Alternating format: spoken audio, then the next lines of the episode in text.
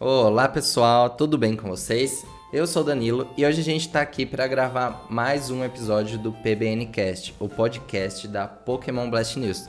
Tô aqui com os meus amigos Lucas e Vinícius para falar com vocês hoje sobre jornadas Pokémon. Fala oi pro pessoal aí, Lucas e Vinícius. Fala aí pessoal, tudo certo? É isso aí, assim como o Danilo comentou, a gente está aqui gravando mais um PBNcast, se não me engano é o 23, dessa vez para falar sobre Pokémon Jornadas e a gente vai falar sobre todo esse primeiro semestre do ano, né? São mais ou menos uns 20, 25 episódios, sei lá, que a gente vai comentar então sobre esse primeiro semestre do ano. E aí pessoal, tudo bem? A gente vai falar hoje sobre o anime, né? A gente vai falar sobre também nossas expectativas do que vai vir no anime agora. Sim. Olha, gente, o tempo passa rápido. Parece que Jornadas Pokémon começou ontem e já se foram 73 episódios. Nossa, já aconteceu muita coisa. Parece que passou super rápido da última vez que a gente gravou. E aí já passou mais meio ano. Então Sim. acho que a gente tem bastante coisa para conversar, hein? Fora o as último podcast que saiu sobre o anime foi em janeiro. Então, quando a gente tava conversando sobre gravar esse podcast, até você comentou, né, Danilo, do, ah, mas aí tem coisas que vão ficar muito antigas e tudo mais. Mas a ideia é justamente gravar sobre o que foi esse semestre do anime, né? Então é mais ou menos do, do episódio 49 até esse 73 que o, que o Danilo comentou. Então pode até ser que apareça algumas coisas aqui que sejam um pouco mais antigas, que a pessoa já tenha comentado e tudo mais, mas a gente não deu nossa opinião sobre, né? A gente uhum. quis deixar acumular alguns episódios para poder comentar aqui. É, inclusive assim, no Japão a série ela tem uma continuidade sem quebrar em temporadas, né? E aqui no Ocidente a gente tem esses cortes a cada 50 episódios, mais ou menos. E aí coincidiu, né, que a gente comentou até o último episódio de Jornadas Pokémon, que foi a 23 temporada, né? E agora, então, hoje a gente vai falar, na verdade, dos episódios da 24 temporada, que ainda são inéditos no Brasil, mas que já teve o título da temporada re revelado, que vai ser Jornadas de Mestre Pokémon. O nome até é meio comprido, assim. Mas a gente tem bastante coisa para falar. Mas antes da gente começar, eu gostaria de falar duas coisas importantes. Primeiro, falar que agora a Pokémon Blast News está com contas novas nas redes sociais aí, febre do momento, TikTok e o Kawaii. Então, se você tem um perfil lá, se você usa o TikTok, usa o Kawaii, procura por Poké Blast News, você vai encontrar nosso perfil. A gente está fazendo vídeos diários lá. Então procura, eu acho que vocês vão gostar, a gente está fazendo com muito carinho. Já vai fazer aí mais umas duas semanas, mais ou menos. E a gente está publicando todo dia. Então tá sendo bem legal. O segundo ponto é um abaixo assinado que foi lançado hoje no site. A gente está gravando isso no dia 6 de julho. Então, se você está ouvindo aí, dependendo do dia que você está ouvindo, entra lá no nosso site que a gente publicou um post hoje sobre um abaixo assinado justamente falando sobre o anime Pokémon, né? Então, assim, coincidiu bem com o assunto de hoje. O que acontece é que nós temos os dubladores da temporada atual, Jornadas Pokémon, estão sendo desrespeitados, né? O que está acontecendo é uma falta de respeito com eles em relação aos pagamentos do trabalho que eles estão fazendo. O estúdio de dublagem atual, que é a Double Sound, está passando por problemas financeiros, de acordo com as fontes apuradas aí. E aí o que acontece? Muitos dubladores não estão aceitando trabalhar lá, outros estão saindo dos seus personagens que eles aceitaram para essa primeira temporada.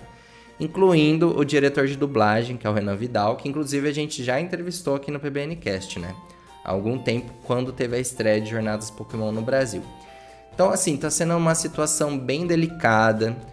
Se nada for feito, a gente vai ter grandes mudanças para essa 24 temporada, Jornadas de Mestre, e é muito injusto que a gente passe por isso mais uma vez muito injusto para os dubladores, muito injusto para nós que somos fãs da franquia. Ainda mais a franquia Pokémon do tamanho que é, né, dessa magnitude. No ano que a gente está comemorando 25 anos, a gente passar por esse tipo de situação. Então a Pokémon Blast News está dando apoio a essa causa, a esse movimento que está sendo feito. O primeiro, assim, o primeiro passo que a gente está fazendo é um abaixo assinado, que você encontra o link lá no site ou nas nossas redes sociais. E a gente vai direcionar esse abaixo assinado tanto para a Pokémon Company quanto para o grupo responsável pela distribuição do anime aqui na América Latina. A gente quer que os dubladores sejam respeitados, recebam em dia, que o Renan Vidal permaneça como diretor de dublagem para dar continuidade ao trabalho que ele está fazendo. A gente viu, né? Eu acho que o Vinícius também pode dar a opinião dele, o Lucas, o trabalho que foi feito com tanto carinho nessa primeira temporada, né? Da, de Jornadas Pokémon. Um trabalho muito cuidadoso, muito bem feito, os dubladores, todos eles envolvidos, muito dedicados. Ainda mais com uma dublagem feita durante a pandemia. Muitos deles adaptaram para dublar de casa, né? Então a gente viu o trabalho que eles entregaram. Isso não pode ser ignorado. Vocês gostariam de fazer um comentário? Cara, é, eu comentei um pouco sobre isso na, na live que a gente fez na quinta-feira, eu e Vinícius. A gente tá fazendo live lá falando sobre é, jogando Platino, né? E aí eu, eu, acabei comentando um pouco sobre isso, que é exatamente o que você falou. O Renan, ele foi um cara que foi muito solícito com todas as páginas, todas, não só a PBN. Embora uhum. a gente tenha uhum. entrevistado ele, não foi só com a gente que ele fez isso, foram várias páginas de Pokémon. Ele foi muito solícito no momento em que a gente, enfim, que ele entrou ali na, na direção da dublagem e enfim, forneceu várias entrevistas, foi muito. fez lives sobre Pokémon, ele tava fazendo vídeo no, no canal do YouTube dele falando sobre o anime também. E você percebia que o trabalho que ele tava fazendo ali era com muito carinho. Ele não tava fazendo ali só porque ele tava trabalhando. Não, ele fazia porque ele amava o negócio. Então, assim, é muito injusto. É, eu acho que esse abaixinado acabou vindo numa hora perfeita no meio dessa coisa conturbada e tudo mais. E calhou da gente gravar sobre o anime hoje. Não foi por causa disso que a gente decidiu falar sobre o anime, né? A gente já tinha planejado isso antes. Mas calhou que as coisas se casaram muito bem. Então, assim, eu queria muito que ele ficasse, porque eu fiquei muito, virei muito fã do cara. Eu já conhecia outros trabalhos que ele tinha feito, mas ele trabalhando em Pokémon, acho que foi, meu, muito, muito, muito bem feito. Ele tá fazendo um trabalho excelente. E não dá mais para ficar mudando toda hora, né? Dubladores, uhum. diretores, enfim. Pokémon é muito grande para ficar passando por esse tipo de situação por conta de, de, de um estúdio, né? Então, não dá mais para ficar acontecendo isso e eu acho que quem estiver ouvindo aí puder colaborar e assinar o abaixo assinado lá, é totalmente bem-vindo. É, pois é, assinem o abaixo assinado porque essa situação muito chata acontecer com qualquer um é um problema e ainda mais acontecer com amigos nossos, né? Porque além de serem os dubladores, eh, eles são os nossos amigos, né? Porque, igual o Lucas falou, eles deram muito apoio para toda a comunidade criadora de conteúdo Pokémon e, e, os fãs também. Eles ficaram muito próximos dos fãs. Então, além de serem os dubladores e ser super inconveniente eles não receberem pelo trabalho deles, eles também são nossos amigos além de tudo, né? Então, assinem lá o abaixo assinado, é, busquem entender mais sobre a situação, busquem entender o, todos, todas as entrelinhas, enfim.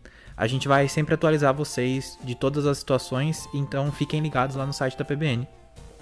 Exatamente. Bom, gente, então assim, assinem, divulguem para os colegas, para quem vocês sabem que gostam de Pokémon, que gostam da dublagem brasileira. Espalhem isso e acompanhem. A gente precisa fazer barulho para que a gente possa ser ouvido, né? A gente não pode ficar calado. Bom, então vamos começar a nossa conversa sobre o anime? Bora. O que aconteceu até agora em 2021, né? Basicamente isso. O Lucas Sim. separou aqui alguns pontos pra gente conversar. Primeiro, algumas partes engraçadas, né? O Lucas já falou isso várias vezes, eu acho que em outro podcast também, o quanto ele se diverte assistindo jornadas. Sim, sim. Cara, eu, eu fiz uma maratona, né? Eu não tava acompanhando o anime toda semana, então eu fiz uma maratona de sei lá quantos episódios, mais de 20 episódios assim, em pouquíssimos dias. E eu fui anotando algumas coisinhas, então eu dividi algumas categorias. A primeira delas foi algumas cenas aqui que eu, que eu anotei que foram engraçadas, assim, que eu dei risadas genuínas assistindo o anime. Eu não preciso falar de cada uma delas, não, eu anotei aqui só para ter alguns exemplos. Uhum. Mas o uhum. fato é que o anime continua muito engraçado, já era um, um aspecto que eu tinha comentado antes, que tá, para mim era um, um, fator muito positivo. Eu queria rir assistindo o anime, né? uhum. né? Tem que ter a parte de drama, tem que ter a parte das batalhas e tudo mais. Mas eu queria rir. Uma das coisas que eu mais amo nesse anime são os traços dos Pokémon, quando eles fazem uma cara de espanto, quando eles fazem uma cara de susto, enfim. O desenho, os traços continuam muito cômicos, foi uma coisa que se manteve desde a última vez que a gente gravou. E, enfim, eu, eu fiquei muito fã dessa parte já desde, desde agora. É, eu acho assim, eu, por mais que a equipe Rocket esteja aparecendo bem menos do que em temporadas anteriores, É, se vocês pegarem lá, eles passaram vários epi episódios sem aparecerem. Mas assim, eu acho que os episódios da equipe Rocket sempre são engraçados, as partes dele. E assim, especialmente em jornadas, a gente tem duas, dois segmentos assim que são engraçados com ele. Primeiro é o Rotom Dex, que eles conseguiram. Uhum. Eu acho engraçado porque toda vez que eles perguntam pro Rotom Dex alguma coisa, o Rotom Dex tá desanimado, tipo, ah, ele não quer, né? Ah, você quer que eu te responda mesmo? Tipo, é sempre, é, tipo, como se estivesse caçoando deles, assim. Tipo, tirando sarro. Eu acho isso muito engraçado. E agora a gente também tem o Morpeco, né? Que, tipo, passou vários episódios com eles, comendo toda a comida, não deixava nada. Até que chegou num episódio recente, que foi o 71. É, o que eles capturam o Morpeco foi é, 71. 70. 70 aqui na. Nossa, na, 70 ou 71? 70. 70? Então beleza. Então, e aí, tipo assim, tá, a gente precisa fazer alguma coisa pro Morpeco. E aí o James acaba capturando ele. E é engraçado, assim, eu achei interessante a captura do, do Morpeco pelo James, porque a gente sempre viu o James, tipo, através das gerações, ele sendo mais. demonstrando mais afeto com os Pokémon dele, né? A gente viu, tipo, Cacnea, o Carnivine, Victory Bell o Chaimeko com o Mime Jr. Então, assim, ele sempre teve um lado muito afetivo com, com os Pokémon, assim, de proteger, de demonstrar amor. A Marianne também. E aí aconteceu a mesma coisa. E eu achei super legal. E assim, é, é meio estranho, porque a fome do Morpeko é insaciável, assim. Todo momento ele tá, tipo, querendo comida. Eu acho que combina e, e... muito bem com a equipe Rocket esse Pokémon. Eu achei que foi uma adição muito boa no time da equipe Rocket. Não é? Foi muito. E é engraçado que a gente sempre via a equipe Rocket assim, falando que tá passando fome, dividindo comida, pedacinhos de comida. E agora eles têm o quê? Um Pokémon que não para de comer nunca. eu adoro ele, cara, eu adoro ele. Pra mim é um dos aspectos mais engraçados. Eu acho que a equipe Rocket ela perdeu um pouco de espaço em jornadas, mas assim, eu acho que eles são muito importantes. Tem gente que nem gosta da equipe Rocket, acha que eles atrapalham assim, mas eu acho que eles trazem sabe, um fator assim muito importante para para ter essa, sabe, esse humor assim, a gente tirar sarro. Eu acho uma parte engraçada da equipe Rocket quando eles quebram a quarta parede. Teve uhum. no ante, não, no penúltimo episódio que a gente tá gravando agora, no penúltimo episódio, aquele do, do túnel que tem os uh, aqueles Pokémon formiga, esqueci o nome. E eles quebram, eles quebram a quarta parede, eles, eles começam a treinar o Eevee pro Eevee fazer parte da equipe Rocket. Uhum. E eles quebram a, o, o, o Rotondex mostra o lema da equipe Rocket como se fosse a nossa visão do anime. Eu acho isso hilário, eu acho... Nossa, eu acho... Eu, eu não sei porque eu, eu, rio tanto quando tem essas quebras de quarta parede. Igual da outra uhum. vez que a gente fez o podcast que a gente falou que teve episódios basicamente de quebra de quarta parede eu acho isso muito engraçado. E a equipe Rocket tá, é, tá é, aparecendo menos no anime, mas só que eu acho que quando eles aparecem, é uma adição muito boa no anime. É um, é um, é um ponto alto do, do, do um episódio que eles aparecem, é um episódio bom para mim, sabe? Então acho uhum. que eles aparecem pouco, mas quando aparecem, aparecem pra impressionar, pra arrasar. Talvez seja tenha sido uma estratégia, Sim. né? Porque tinha gente que entendia que a equipe Rocket aparecia muito assim, às vezes até de forma forçada, desnecessária, ou ficava muito repetitivo. Todo episódio, tipo, a mesma coisinha de capturar o Pikachu e tal. E às vezes agora tem essa quebra, né, de tipo, passar alguns episódios sem. Contribua justamente para isso, né? Para que a gente não veja como algo excessivo, repetitivo, mas sim algo que acrescenta, né? É, uma Eu época, acho excelente. Uma, uma, uma época o pessoal falava que Pokémon era basicamente a equipe Rocket correndo atrás do Pikachu, e yeah. o, o Ash a equipe. É, não, sim, e o Ash a equipe derrotando a equipe Rocket, a equipe Rocket saía decolando de novo. E acho que é, agora a equipe Rocket aparece em outros momentos fazendo outras coisas, senão captu tentando capturar o Pikachu. Esse episódio do Morpeko é um exemplo. Eles tentando uhum. desovar o Morpeko em qualquer lugar, dar um fim no Morpeko em qualquer lugar. Então é super interessante ver eles fazendo outra coisa. Uhum. É, é muito bom mesmo. Eu acho que uma outra parte, assim, que tá sendo engraçadinho, que começou há poucos episódios, é a interação do Eve com o Grook. Não sei se vocês uhum. perceberam, eles estão tentando passar esse humorzinho dos dois, assim, fazendo brincadeira junto. Mas assim, eu ainda acho que tá um pouco superficial. Eu, acho que ainda não tá tão cativante esses dois. Mas vamos ver o que, que vai ser. E tem sei. um. Só uma última coisa dessa parte dos partes engraçados, como e tudo mais, que eu percebi que existem duas situações de quebra de expectativa em que a montagem da cena foi exatamente a mesma. Hum. Tem o episódio do Psyduck, que é quando a Koharu tenta juntar o, a, a funcionária do laboratório lá com um cara uhum. que tem um Psyduck. E aí a última cena, você ela, né, achava que, o, que a funcionária iria abraçar o cara, mas não, ela tava com o salário do Psyduck. E uhum. a cena, a montagem da cena é muito boa, porque realmente você acredita que, tipo, ela vai abraçar o cara e não o Pokémon. Uhum. E existe uma cena idêntica, a montagem da cena é idêntica naquele, naquele episódio que o Eevee encontra o Vaporeon.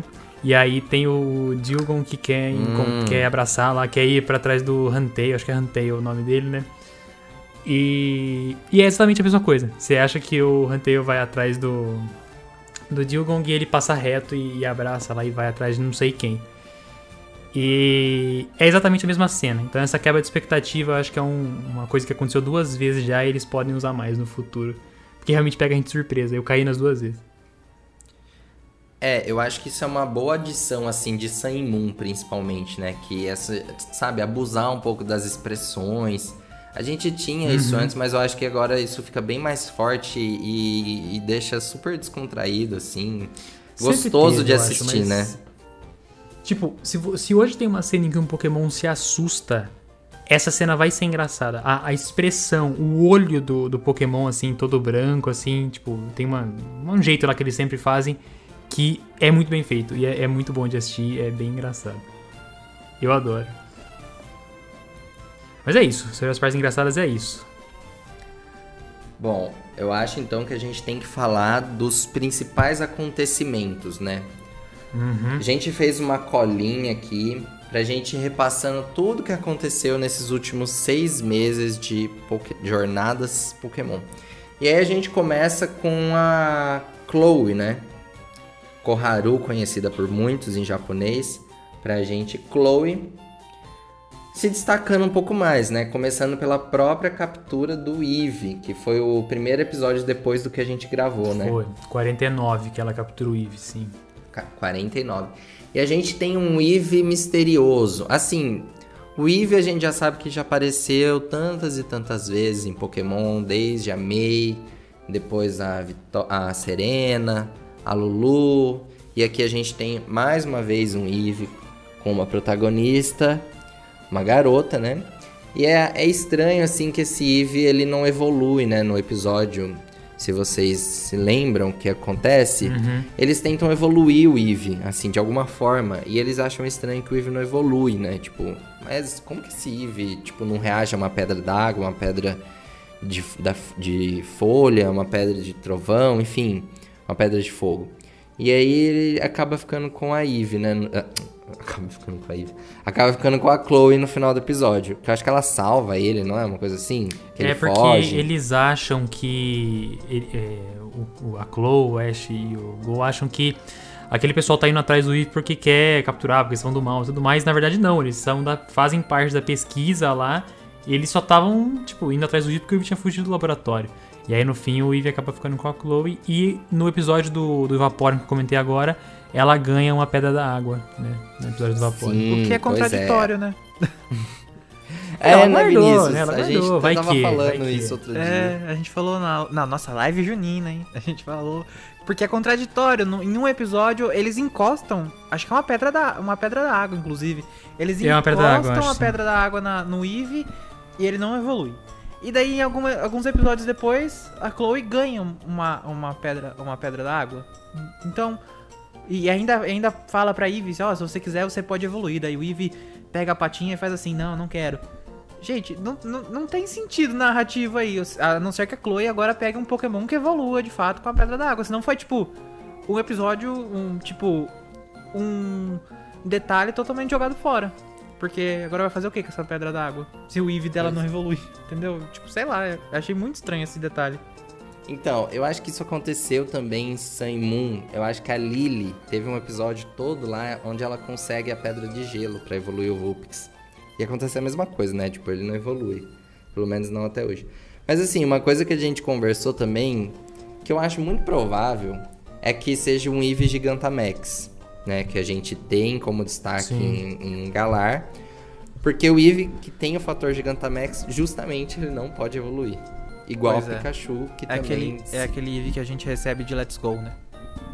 Isso, exatamente, que é o partner, né? Tipo, parceiro, assim, ele não pode evoluir. Então pode ser, a gente não sabe ainda, mas que em algum momento em Galar esse Eve assuma a forma Gigantamax. O Gol e o Ash já tem a Dynamax Band, né? Mas a Chloe ainda não tem, então quem sabe isso pode acontecer. Eu gostaria que a gente tivesse um mini arco em Galar, explorando um pouco as formas Gigantamax, sabe? Tipo, alguma coisa que envolva elas. Para não acontecer a mesma coisa que aconteceu em XY, onde tinha as mega evoluções e teve mega evolução que nem apareceu no anime. Tipo assim, era umas coisas. Era, as mega evoluções era muito pontual, aparecia de vez em quando. Parecia assim, que nem era a mecânica da geração. Então eu gostaria que isso acontecesse aqui de alguma forma, que a gente explorasse isso. Tipo, o Pikachu também, que foi meio ao acaso ali, batalhou uma vez, mas ficou por isso mesmo. O que, que vocês acham? Eu acho que tá faltando bastante. Eu acho que né? tá faltando e não vai ter. É isso que eu acho vai tá faltando e eles não vão. Tipo, vai ter Mega Evolução que não vai aparecer, assim como foram as Mega Evoluções. Gigantamax. É, exato. É, eu também acho que. Eu acho que se eles tivessem que explorar, eles já teriam explorado isso lá no. lá na época que é, capturaram o Eternatus. Hum. Acho que. Acho que perderam a oportunidade lá. Eu acho que agora eles não. O timing não é mais o mesmo. Não sei. Eu, ele, não sei como eles encaixariam isso. Eu uhum. acho que eles per já perderam a chance. E eu acho que, realmente, eu concordo com o Lucas, não vai ter. Eu acho que vai ser igual em XY mesmo, talvez até pior, porque a gente viu quantas vezes Dynamax e Gigantamax ne Cara, nessa, nessa Quatro ou cinco? Eu tô chutando baixo aqui. Olha, de forma Gigantamax, a gente só viu o Charizard, o Duraludon, o Meow e o Pikachu. E o Snorlax. É. Ah, é, e o Snorlax, é verdade. Cinco. Cinco de tantos é. que a gente tem. É, eu acho que simplesmente vão esquecer, vão, vão deixar pra lá. Até porque o anime também não tá muito tentando. Ele tá tentando quebrar alguma, algum, alguns paradigmas. Eu acho que uhum. o anime nessa temporada tá tentando ser diferente e acho que tá sendo muito diferente. Assim, não diferente no caso de ignorar as mecânicas, né? Porque em XY, como o Danilo falou, esqueceram simplesmente a mecânica. Mas eu acho que nessa temporada acho bem difícil eles encaixarem agora o Dynamax e o Gigantamax. Seria interessante, uhum. igual o Danilo falou, ter a, a Gigantamax Eve, né? Pra Chloe. Sim. Pra fazer algum sentido, né? Pelo sim, menos. Sim, sim. Pra, é, pra aquela Eve ter alguma, alguma função. Porque é uma Eve que não evolui. É igual a gente tava falando nas lives. Será que essa Eve vai ser alguma nova Evolution? E a gente acha. Eu acho muito difícil. Hum, o Danilo acho que concorda eu, comigo. Eu, eu tenho esperança. Eu tenho esperança. Eu acho que não. Eu tenho também. esperanças. Eu tenho esperança. Eu acho que não, mas tem esperança. Nossa, eu acho esperança. quase zero a chance de ser uma nova Evolution. Porque no lore, como que eles vão. Como que eles vão encaixar isso na história? Ah, o Eevee não evoluía por quê? Por que motivo? Sabe? Porque um Eevee que uma próxima Evolution vai ser uma Eevee normal. Então, uhum. uma, uma, uma, próxima Evolution vai ser uma Eevee que também poderia evoluir para, por exemplo, um Vaporeon, por exemplo. Isso. E agora eu acho que não cabe mais. Eu acho que, enfim, acho que não, não vai ser uma nova Evolution, mas e, e vai ser uma. E é uma Gigantamax Eve. Então eu acho que eles devem, eu acho que eles têm a necessidade de explorar isso e colocar a Eve como uma Gigantamax aí, a Chloe explorando explorando esse, esse essa mecânica aí. Pelo menos que por, mesmo que muito pouco, né? Sim. Mas olha, mesmo com essa questão do Eve e tudo mais, eu, eu esperava que eles fossem dar um protagonismo maior ainda pra, pra Chloe. Teve esse episódio do Eve, teve um episódio da Bonita de Galar, que é basicamente um episódio inteiro dedicado a ela também. Mas eu não consigo ver ela ainda como um trio no, junto com os outros dois. Eu acho que ela ainda tá aparecendo muito esporadicamente, embora tenha sim mais protagonismo. Mas quando a gente falou lá no outro podcast que ela seria uma protagonista a mais, eu esperava que fosse mais que isso. Eu acho que eles ainda não colocaram ela definitivamente no grupo, assim. Eu acho que eles estão introduzindo ela muito devagar. Mais devagar. Muito devagar, exa sim. Exageradamente devagar. Por exemplo, no episódio do Projeto Mil, que o, que o Gol e o Ash vão lá pra, pegar, pra capturar a, a Nintendo de, de Alola, é, ela não aparece. Eu acho que seria interessante ela ter aparecendo ali, sabe? Pra inclusive apoiar. Porque se o Ash, que é o. Pro, entre aspas, né? O protagonista do anime não vai participar do projeto Mil e vai dar apoio pro Gol, eu acho que a terceira parte do trio também devia fazer isso, entendeu?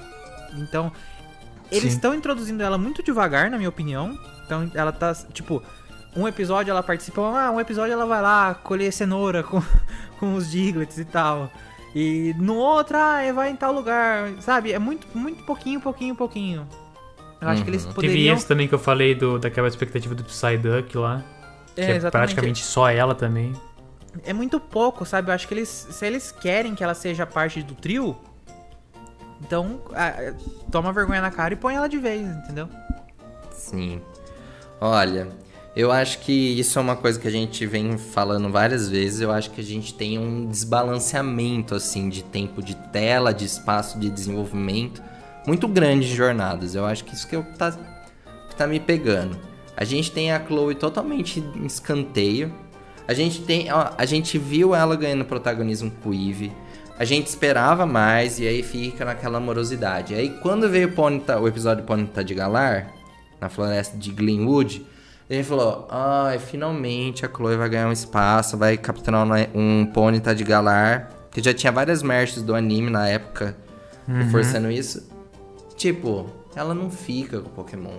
Aí cai na mesmice de novo e fica nessa coisa que não, não vai pra frente.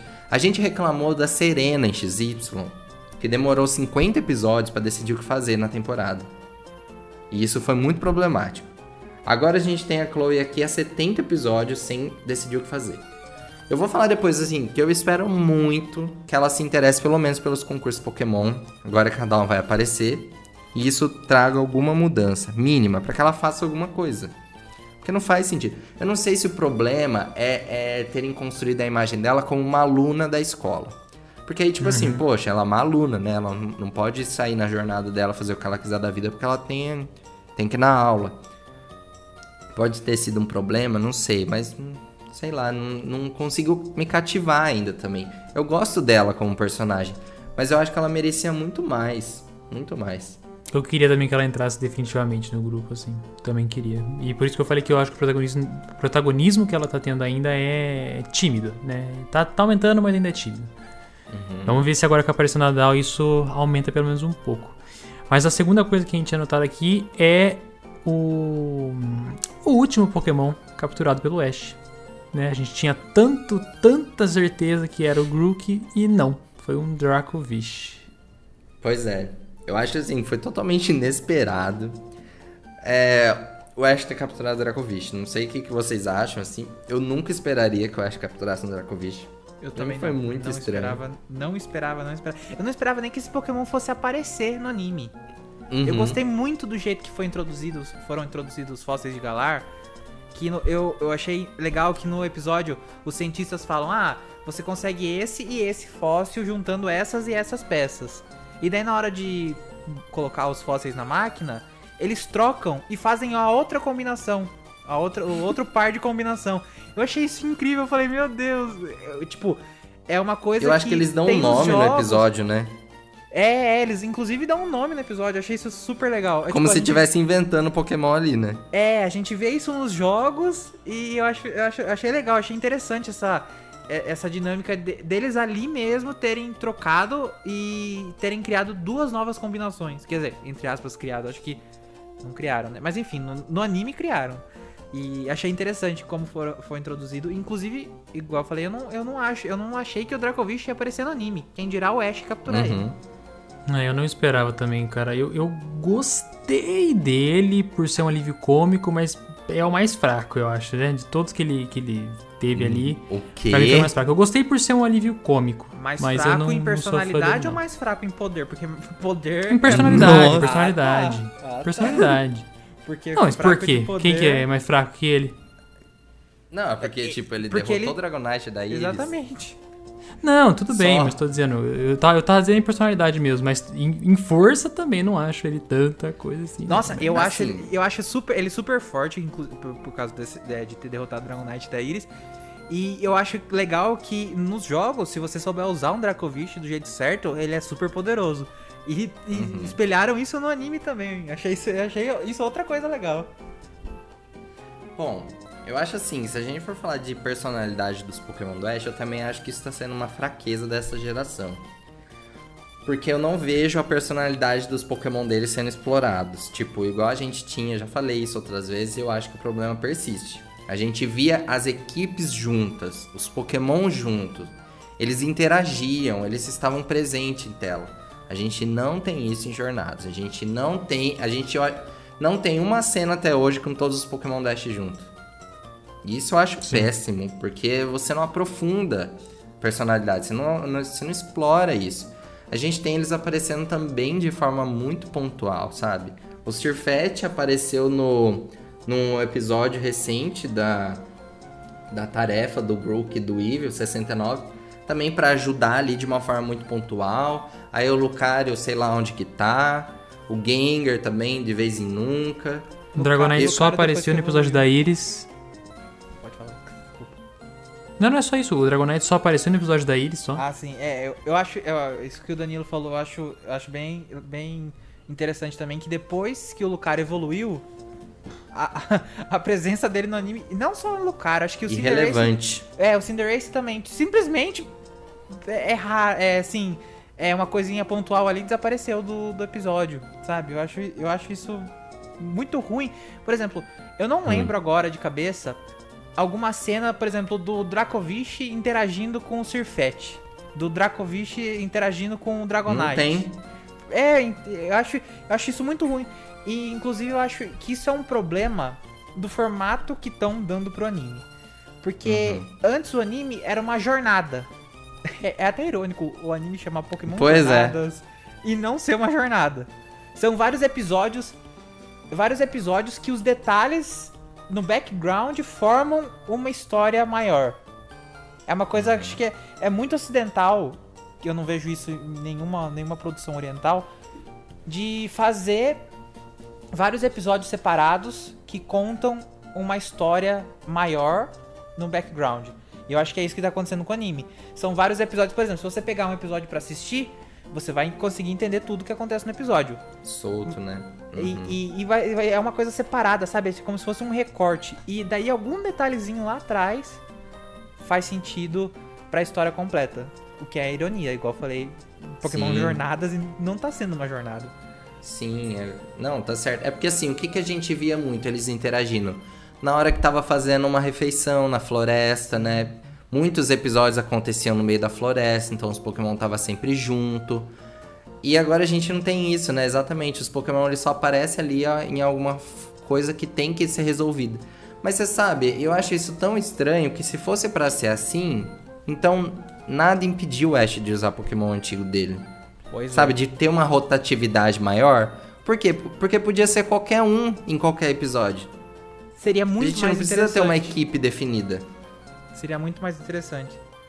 Até porque o Ash tá ali do lado, né? Igual a gente falou, já falou, acho que inclusive no outro episódio do podcast que a gente falou sobre o anime, seria muito interessante se o Ash conseguisse recuperar, é, tipo, usar todos os Pokémon que ele tem ali no, no laboratório do Professor Carvalho. Falando em Pokémon antigo, eu achei estranho o Ash não apresentar os Pokémon novo dele pros Pokémon antigos. Eu achei que isso era uhum. super necessário. Teve que acontecia, no episódio né? que ele apareceu lá, que Sim. eles apareceram? Isso, isso, ah, naquele tá. episódio, naquele episódio que no primeiro episódio do Projeto Mil? Sim. Não. É, o que aparece o Gary, é, é o episódio Infernape. que aparece o Gary, Infernape. Foi bastante é, tem um Tem um bloco aqui para falar só desse episódio. Ah, sim. É, então, foi bastante uhum. fanservice e eu, eu esperava muito que o Ash apresentasse os Pokémon novos dele, falasse, ó, oh, Dragonite, olha, o Dragonite abraçasse os, outro, os outros Pokémon, sabe? Uhum. Eu, eu senti falta disso, porque daí fica parecendo que é uma, uma coisa separada, não fica parecendo que é uma série, uma temporada, fica parecendo que são vários, várias coisas jogadas assim, que no final fazem um pouco de sentido. Sim. Isso me incomoda um pouco. E você sabe que o, o Gol já capturou um monte de Pokémon, ele faz rotatividade, não tem uma equipe fix, fixa, e me passa a impressão que os Pokémon dele têm mais personalidade. Porque tem alguns que se repetem, e toda vez que começa no laboratório cerejeiro episódio, aparece os Pokémon do Gol ali. Então, assim, a gente vê os Pokémon dele uhum. com uma frequência muito maior. Tipo assim, olha, os Pokémon estão aqui, eles vivem aqui, eles estão interagindo. E os Pokémon do Ash, nada. Isso é muito ruim. E olha, é, falando em Pokémon do Go, personalidade e tudo mais, uma das coisas que aconteceram também nessa leva de episódios foi a captura do Suicune. Muita gente falou disso nas redes sociais e a gente não comentou sobre, né? É. Vai, Danilo, é. vai, Danilo. Solta é, O suspiro do Danilo diz muito, mas. mas não, certo, é que eu né? acho assim. É, a gente já comentou também que os Pokémon lendários no anime eles têm uma importância diferente, né? Apesar que nos jogos também a gente captura e muitas vezes a gente deixa na bolsa parado. Não sei o quanto na verdade a gente não reproduz alguns, algumas coisas que o Gol faz, assim. É, mas a questão é que eu acho que ele ficou sem propósito também.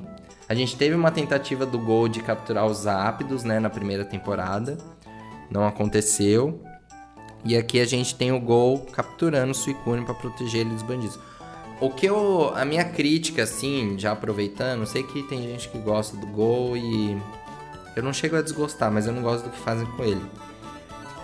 É, eu acho que ele força a, a, o roteiro do anime, a história, força uma aproximação dele com os Pokémon muito rápida, sabe? É como se ele conseguisse uma relação profunda com os Pokémon, assim, num piscar de olhos, num estalo. É o Ninetales Isso... e a Lola também. Isso, exatamente. O Ninetales de Alola aconteceu isso. O Absol. Absol. Não gostei desse Sim. episódio. Não gostei porque foi uma relação totalmente forçada. A gente tem isso com o Suicune e a gente já tá vendo isso se reproduzir nos episódios. Eu não duvido nada que aconteça isso com o Cresselia depois. Sabe? Toda vez que o Pokémon tá uhum. em perigo, ele olha pro gol, confia nele e entra na Pokébola. É, é muito estranho. Sim. É, a gente sabe que o Gol tá ali para representar o Pokémon Go. Mas uma coisa uhum. que me uhum. incomodou demais, mas demais mesmo, foi ele capturar o Suicune com uma Pokébola normal, de primeira. Isso. Podia ter dado uma outra bola pro menino falar assim, ó. Ele, tipo, antes dele capturar, ele falasse, ó, eu vou usar uma outra. Ele, sei lá, pensasse, ó, vou usar uma Ultra Ball porque a Ultra Ball é mais. é, é melhor para pegar o Suicune. Ou, sei lá, ele ter usado uma Heal Ball pra pra pensar assim, ó, ele tá. É, é, o Suicune tava envenenado quando ele foi capturado, não tava? Não, ele tava machucado a perninha. Machucado, perninha. né? Perninha machucada. Perninha ele machucada. usasse uma Heal Ball é. pensando, nossa, ó, eu vou usar uma Heal Ball pra, pra recuperar o Suicune, sabe? Uma coisa assim, mas nem isso fizeram. Deram uma Pokébola normal pra ele lá. Ah, eu achei isso muito ruim. E eu também. E fiquei indignado com a dinâmica. Como vai ser a dinâmica? Esse Pokémon lendário vai ficar zanzando pra lá e pra cá, e quando ele quiser, ele vai encontrar o gol. Pois é, você vê, não né, que não faz sentido. Assim, Depois disso ele não apareceu mais, né? Pelo menos fizeram assim uma história para ele não ficar no laboratório mofando, para que não atrapalhasse o ecossistema mundial. Tipo, o Suicune vai continuar exercendo a função dele de purificar a água, de não sei o quê. Pelo menos isso. Porque imagina sei lá, todo episódio você vê o gol lá naquela proteção. É, o Suicune lá, tipo, não sei, muito estranho. E talvez, Sim. assim, agora que a gente já teve isso, talvez aconteça outras vezes com outros lendários. Quem sabe? O Gol capturou o Eternatus. O próprio Cresselia né? que você comentou, o Cresselia que você comentou agora. Pois é. O então... Eternatus já tinha acontecido, tá com medo. É. O Danilo tá com medo do, dos previews que ele viu aí na internet que prometem é, coisas que eu que acho que é fan-made. Tomara. Mas, sei lá. Porque era a mesma coisa. O Cresselia muito machucado e o Gol jogando uma Pokébola. Eu acho que é mentira, mas. Bom, a gente tá tão traumatizado, a gente tá tão né? traumatizado que qualquer fanmade tá enganando a gente, porque é não, bem é possível de acontecer. É porque aconteceu, é exato, é não é nem enganando, é tipo, é uma coisa bem plausível de, baseado no histórico, né? Mas você sabe, assim, que o Gol. Por que, que eu falo que eu não, não chego a é, tipo, ai, detesto o Gol, nossa, não gosto. Porque quando eles querem trabalhar com o Gol de uma forma profunda, eles conseguem. E aí, assim, eu gostaria de fazer duas menções. Tanto o episódio que o Sobol evolui para Drizzle, quanto o episódio da flor do Flababy. A flor, uhum. a flor branca de Flababy, que foi o 66 e o Drizzle abalado, que foi quando o Salvo evoluiu no 62.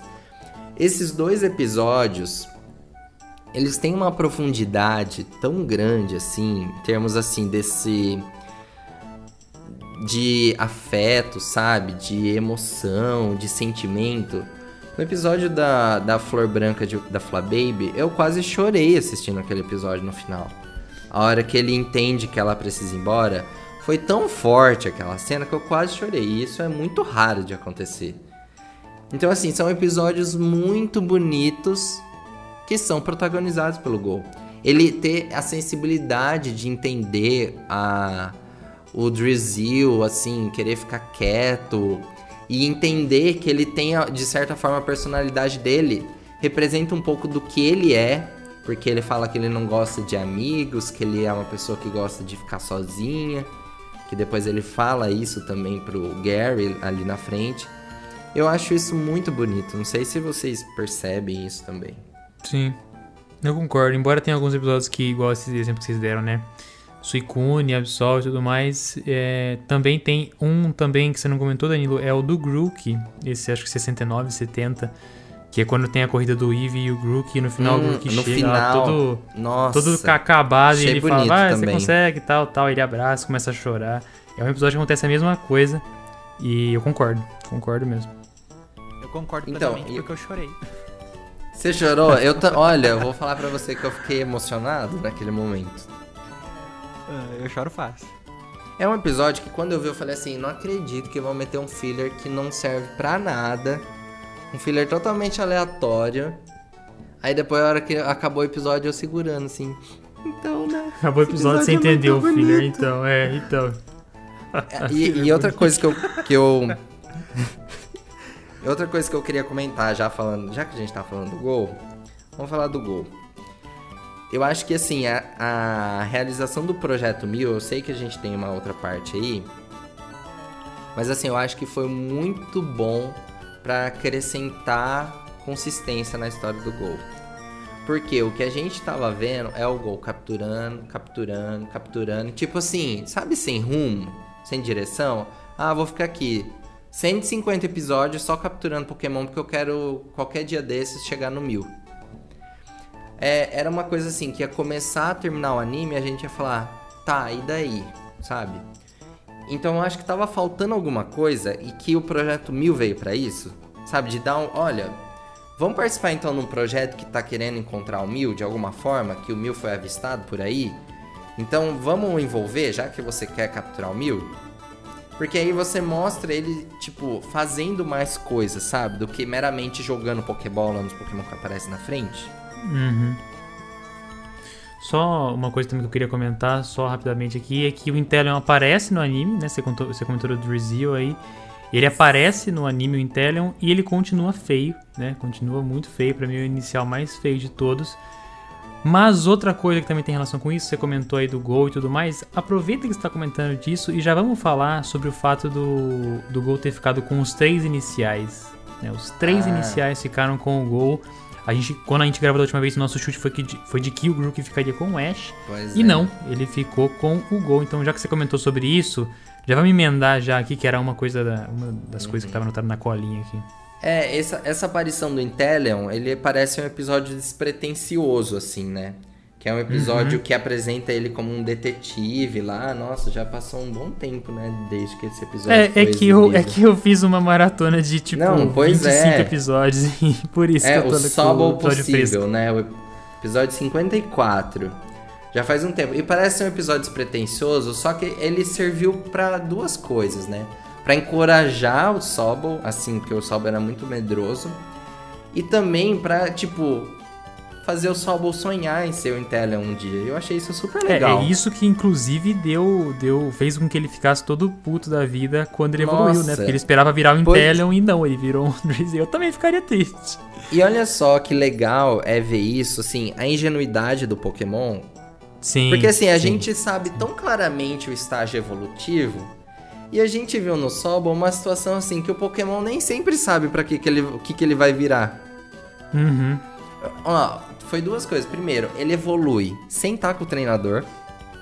É uma coisa Sim. que a gente não vê normalmente em Pokémon. totalmente tipo, nada a ver, né? Uma cena. Nossa. Não, tem, não, é aquela cena de batalha, né? Aquela cena com aquela música. Não, ele tá não, tá lá e é um episódio, E é tão fofinho, porque o Sobol tá lá tentando proteger, assim, como se fosse um agente, né?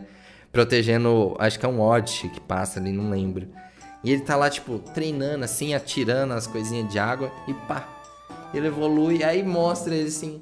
Ah, eu vou virar um Inteleon. E de repente ele olha pra água, tipo, não. Então eu achei bonitinho ver isso. O Pokémon nem sempre sabe o que, pra que, que, ele, o que, que ele vai virar.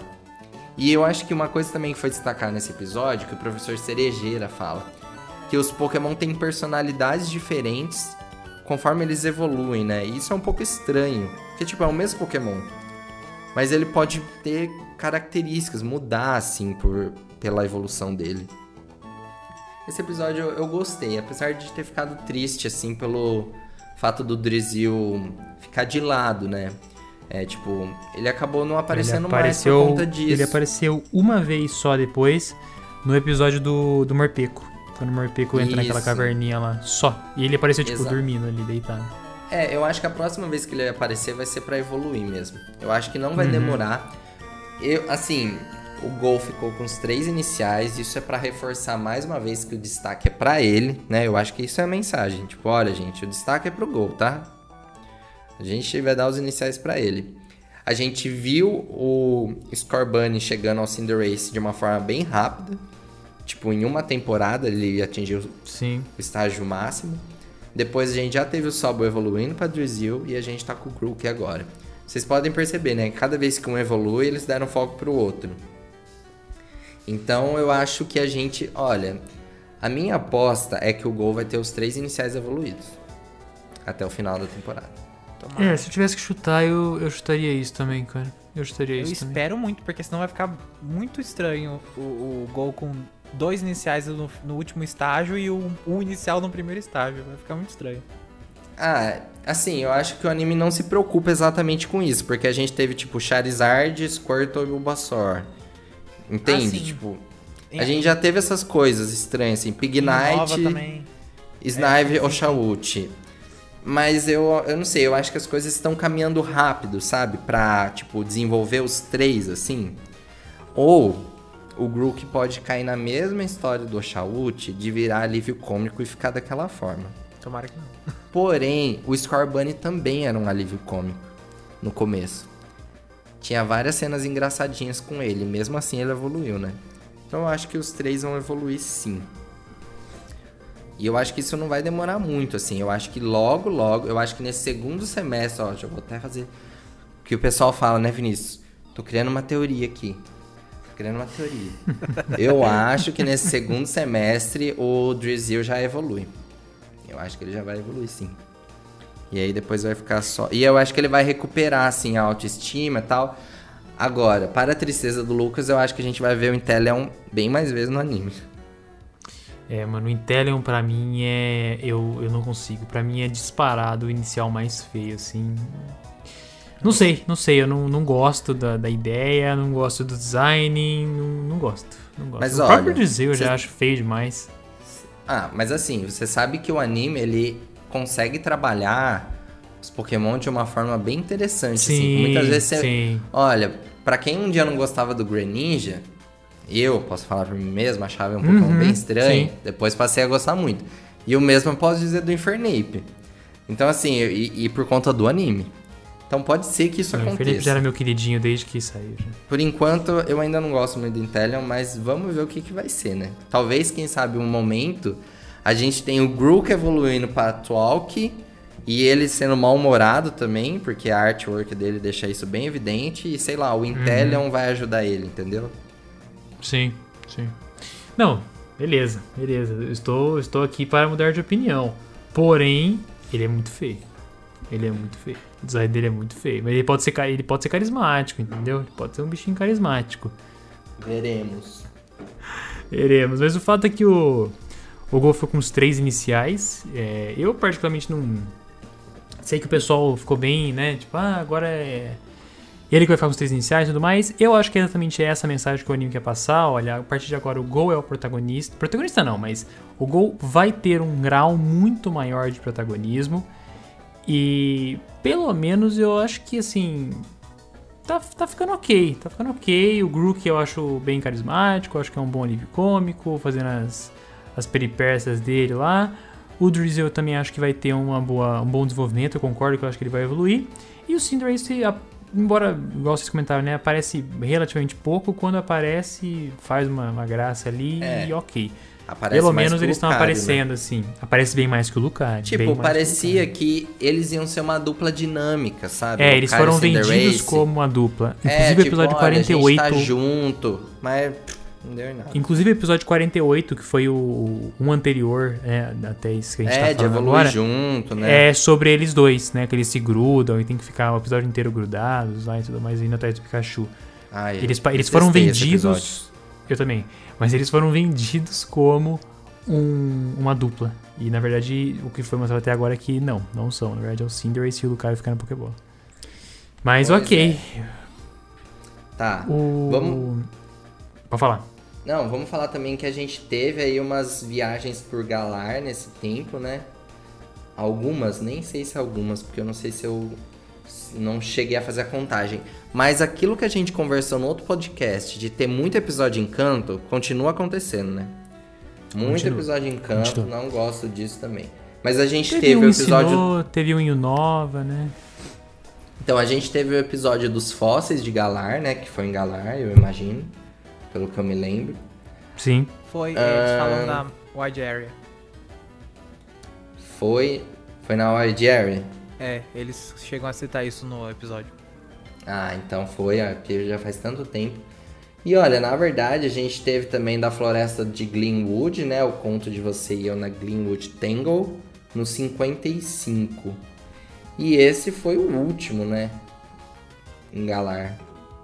Se eu não me engano, a gente não tá tendo muita coisa em Galar, não. Isso é estranho, porque assim, a gente não viu mais o Leon, né? Tipo, não teve mais.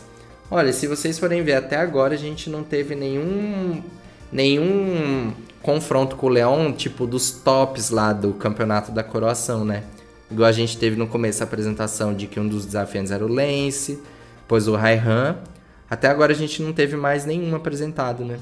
Isso que a gente ainda vai ter, a gente precisa descobrir quem, quem são eles. Eu acho que a Cintia é um deles, com certeza. Eu tenho quase certeza que a Cintia é um deles também e espero que vá aparecer mais próximos dos remakes. Assim como a Dawn tá aparecendo agora, eu acho que eles vão usar a Cintia como marketing pros remakes no final do ano. Sim. E assim, num desses, num, em um desses episódios de Galar, a gente teve a aparição da Opal, né? Que também foi. É uma das líderes de ginásio. Então, assim, pelo que a gente viu até agora, a gente conheceu três líderes de ginásio, né, de Galar. A gente conheceu a Bia, a gente conheceu o, o Raihan, que é o Roy em português, e a Opal. Nenhum que deles. Fazendo as perguntinhas atuando... igual o jogo, né? Isso, isso sim. Mas assim, a gente percebeu que nenhum deles. A gente não tem mais aquela figura do líder de ginásio, tipo, que o Ash vai enfrentar em batalha, né? Então, assim, a aparição deles foi bem diferente. A Bia lá participando do campeonato da croação, a Opal ali é, tipo, falando as perguntinhas pro Ash, tipo, Gold, Rosa, enfim. e o, o Roy lá, que já faz que um tempo também, mas ajudando a conter o Eternatus e tudo mais. Eu acho assim que a abertura dessa temporada, a gente tá tendo uma abertura por semestre, mais ou menos. E essa, essa abertura que a gente teve, ela enganou um pouco, né? Que dá, dava a entender que haveria um plot em Galar do Leon com eles, viajando ali pela Wild Area o carrinho do Charizard. Mas por fim a gente não, não teve isso. Eu gostaria que tivesse acontecido. Parecia interessante. Mas, eu sinto enfim... muita falta da figura dos líderes de ginásio como eles eram antes. Batalha e tudo mais. Eu sinto falta dos, das batalhas de ginásio. Eu não acho que as batalhas dessa, desse campeonato de coração têm o mesmo peso que as batalhas de ginásio tinham. Uhum. Até mesmo porque muitas dessas batalhas é um contra um. É, tipo, Principalmente assim, o sentimento de jornada, né? Aquele, aquela questão de jornada que o Vinícius tinha comentado. Uhum, de desenvolvendo, né? É isso, tipo, você tem um arco, você começa fraco, você vai indo tal, tal. É que chegar lá na oitava insígnia, você tá com um Pokémon evoluído, você tá prestes a participar do, da liga, né? Toda uma jornada, um arco de desenvolvimento que aqui não tem, né? Não, não tem. Não tem. Aqui é tipo assim, foi por isso que eles deram uma equipe rápida pro Ash e uma equipe totalmente evoluída. Exato Exato. Tipo, assim, não totalmente evoluída. Evoluiu tal, teve os, os, os, mini arcos ali, mas assim. A minha preocupação aqui não é desenvolver a equipe, né? Que é algo que acontecia muitas vezes pelos, pelos ginásios. Não, olha, tá aqui, tá pronto. Vamos ver no que. Assim, eu gostei dos episódios do, do Farfetch. Até chegar a evoluir lá, o desejo de se tornar o mestre do Aliporó. Gostei do episódio do Wickstrom, que é a Elite 4 lá de Kalos. Ele ter envolvido essa história do, com o Gallade junto como um rival ali. Gostei de como ele aconteceu a evolução lá, de ter cortado o Aliporó dele. E aí ele usa aquilo como Virou proteção. Um escudo. Isso, Sim. tipo, e aí ele evolui. Eu Sim, acho que também foi uma, cap foi uma captura inesperada para mim. Eu não imaginava que o Ash podia ter um o Farfetch, Farfetch um pra mim também. Pra mim também.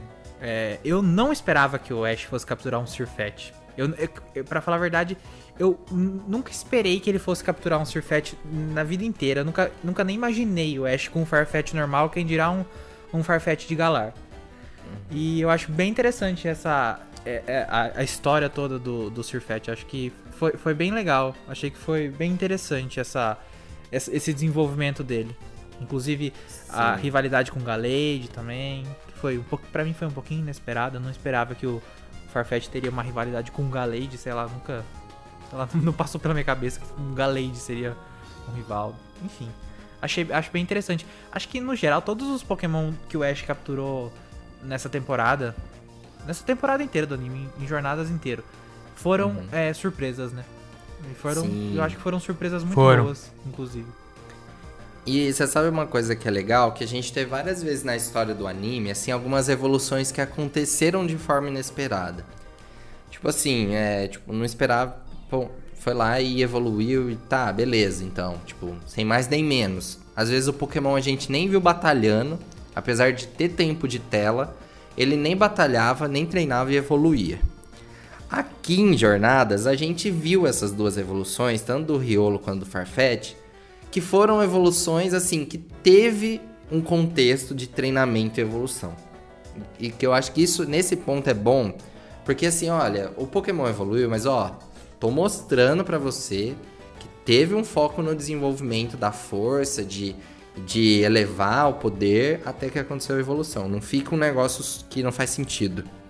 Eu achava engraçado que antigamente no anime o Pokémon evoluía pela força do amor. Hoje em dia, hoje em dia não, não é tão mais assim.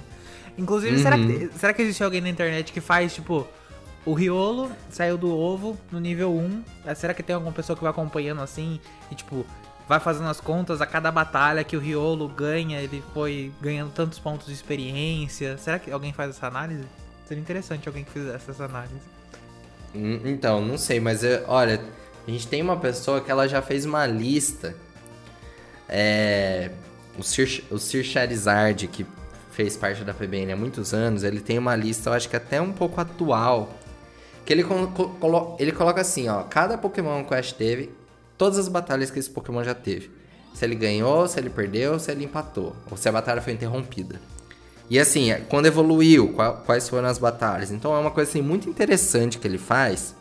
Ele tem um blog, chama sircharizard.blogspot, alguma coisa.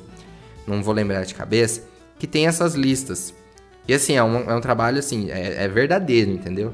E a gente vê vários Pokémon que, tipo assim, perdeu, perdeu, perdeu, perdeu, perdeu, evoluiu. Perdeu, venceu, perdeu, perdeu, evoluiu. Tipo assim, pô, mas como que esse Pokémon evoluiu se ele só perdia? Quando ele batalhava? Então, umas coisas sem sentido que agora a gente não vê aqui. Então, ponto positivo para a forma como os, os Pokémon foram desenvolvidos individualmente, mas ponto negativo para o trabalho em grupo que não existe ainda, né? Sim. Isso a gente Sim. já comentou. Mas eu também não esperava essa aí do Surface. É, outro ponto que a gente notaram aqui era do Subble pro Drizzle, a gente já comentou bastante sobre isso. Também uhum. já falamos sobre a parte do gol que capturou o Absol, né? Tava na mesma parte do, é, do Suicune.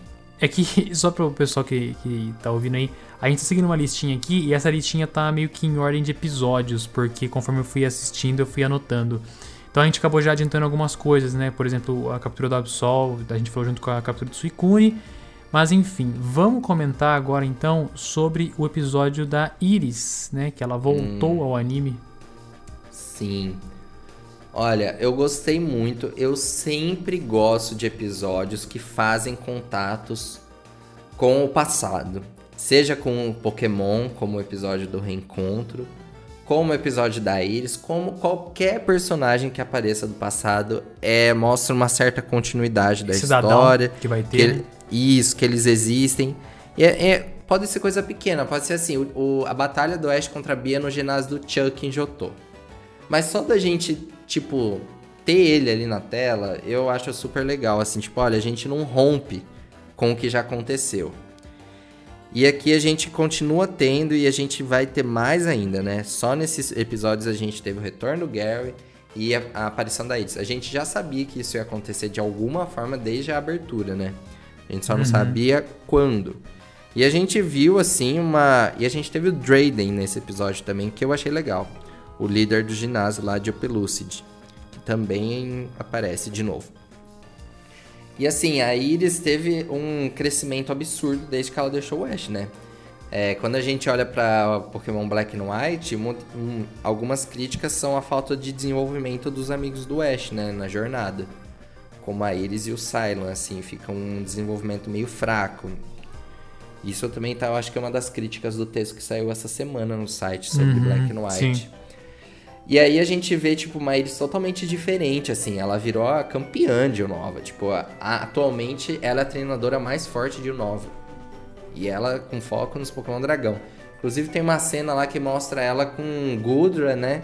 Apesar de não, ele não ter aparecido no episódio.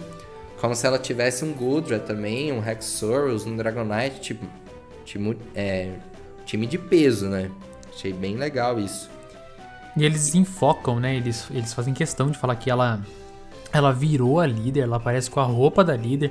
Tem piadas ali que eles falam, alguma. alguma... Líder não, como sei campeã. qual contato.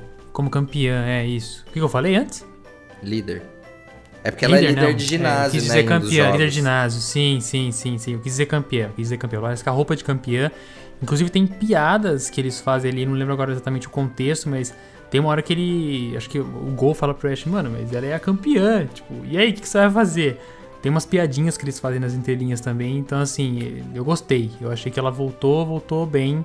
Embora eu não seja o maior fã de, de Black and White, eu acho que foi bem usada. É, o Ash era um atraso de vida mesmo. Isso, eu, é essa uma impressão coisa, que passa. É uma coisa que eu gostei bastante no episódio, inclusive quase chorei também, foi na hora que ela conversa com a Dragonite do Ash. Uhum. Ela, ah, sim. Ela fala... Um alto eu, do episódio. Eu, eu, achei, achei, achei, bem, achei bem legal essa cena, gostei bastante. Quase chorei também, não sei porquê, mas eu quase chorei também. é, esse episódio ele teve pontos importantes. A gente teve a aparição do Imolga, né? Não sei se. Sim, eu acho que a gente sim. só não teve a aparição do Excadrill.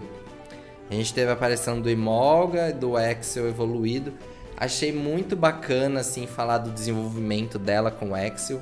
Porque até a gente viu que Black and White ele era o parceirinho ali do Scrag. Os dois eram bem assim, bebezinhos, assim, bem. E, tipo, mostra o desenvolvimento da força deles. E assim, talvez seja um pouco forçado o Ash ter ganhado a Iris. Tipo, ela é campeã de Nova. E o Ash ganhou Bem forçado, dela, né? né? É, Foi o, o argumento que usaram aí do Dracovish, né? É. é. O, o Dracovish do Ash é muito forte. Agora, o Lucas falou de personalidade, mas ele é muito forte. Eu acho ele muito forte dele ter derrotado é, a, é, o Dragonite da Iris. E o Ash tendo derrotado a Iris, isso faz ele um campeão de Nova ou ele teria que derrotar a Elite 4 também? É, eu acho que só na na condição do campeonato da Liga Nova até chegar a Iris, né? Mas é um bom questionamento. Tipo assim, estamos em categorias diferentes. Aqui não é a Liga Nova, que é o campeonato da coroação. Mas olha, eu só sei que assim, a Iris ajudou. Dragon... A Dragonite 2 já é muito forte, né? E ela, tipo, potencializa a força dela no meio da batalha. Sim. E, e assim, eu, eu gostei da batalha. Foi o episódio acaba sendo bem rápido, né? Porque tem várias coisas acontecendo ali, a, a própria batalha. E esse episódio ele termina com a subida do Ash no ranking, né? Dos ele entra no 99, do né? mundo. Isso. Ele tá, então, Exato. subiu de ranking com esse episódio. Ele foi pra Hyper Class. Que eu acho que é, em português, é a classe Ultra. E aí o episódio termina também com uma cena falando, tipo, quais serão os próximos oponentes do Ash. Porque, olha, sombras. a gente subiu de nível, né? Então a gente tá falando de um Ash que tá entre os 100 melhores do mundo. Não é da região, do mundo. Então acho que daqui para frente eu espero que a gente tenha batalhas mais elaboradas. Mais, assim, com maior, mais estratégia, mais profundidade, mais força, né? Não ser Quem um sabe um... gostaria é, que não seja um contra um. Quem sabe Pokémon antigos do Ash, mas não sei o quanto eles querem fazer isso e a gente volte a ver mais personagens ainda que se destacaram de alguma forma pela sua força na história do anime. Na imagem, a gente não consegue ver claramente quais são esses personagens, né? Não sei se vocês perceberam. Eu, a gente só consegue identificar claramente um, que é o Volkner com o Luxray. Os outros. Volkner de Sinnoh né? Isso, da, ah, tá. isso, tá. do oitavo ginásio. Oitavo ginásio, sim. E ele aparece bem na frente ali. Agora, os outros fica muito na suposição. Um parece que talvez seja o Cabu de Sword Shield, talvez seja a Sabrina ali também. Eu não lembro da imagem, mas não fica nada claro. Mas assim, eu, eu vou ficar muito feliz de ver antigos antigos personagens. Eu gostaria, assim, a gente precisa ver o Paul em algum momento. A gente precisa, porque eu de todos os treinadores que o Ash já enfrentou, ele é assim de alto nível, assim, de força. Ele precisa estar tá aqui. Eu acho que vai por conta do remake. Igual eu falei da Cynthia, que deve estar entre os 10 melhores. Eu acho que o Paul aparece mais próximo do remake. Assim como o Dawn tá aparecendo agora, eventualmente no episódio que eles forem pra Sinnoh, o Paul acaba aparecendo igual o Gary apareceu. Fica lá, dá uma farpada, enche um pouco o saco e, e é isso. O episódio é isso. Não, eu acho que ele precisa de uma batalha contra o Ash. Tipo não, assim, acho que eu batalha. Acho que ele precisa ser um oponente do campeonato mundial. Igual o da Iris, né? Igual o da Iris. Aparece, batalha e vai embora. Uhum. E dá uma cutucada, dá uma farpadinha. Acho que vai ser exatamente igual o episódio da Iris, mas eu tenho grandes esperanças que ele apareça assim por conta dos marketing do, do remake. Dos remakes. Quem que vocês gostariam, assim, que aparecesse? Que vocês pensam, assim, que poderia ser interessante? Por exemplo, um poderia ser o Gladion, mas eu acho que o, Gla o Gladion tá lá atrás do pai dele, né? Mas também que era muito forte. Mas assim, tem alguém que vocês gostariam que aparecesse nessa fase? O Tracy. Tem. Adão. Adão? Adão. Não, mas a Dal como oponente do Ash no campeonato não, Coração, você acha que ela tá... A Dal no... Não, não, não, não como campeonato. A Dal como personagem, aparecendo não, no anime. Não, eu tô falando assim, ó. Não, esse, eu tô falando esse, assim, esse... o Ash, o Ash na Hyper Class. Quem que vocês acham que o Ash deveria enfrentar de antigo personagem que já apareceu nessa fase? Cara, o Paul. Eu acho Eu só não. falo de Sinnoh, velho. Eu acho que a Cintia é essencial que apareça, né? Isso eu acho que é meio óbvio. Ah, não. acho que já é consenso. Mas pra enfrentar ele, eu acho que o Paul enfrenta. Eu acho que o Paul enfrenta. Nossa, eu nunca parei pra pensar.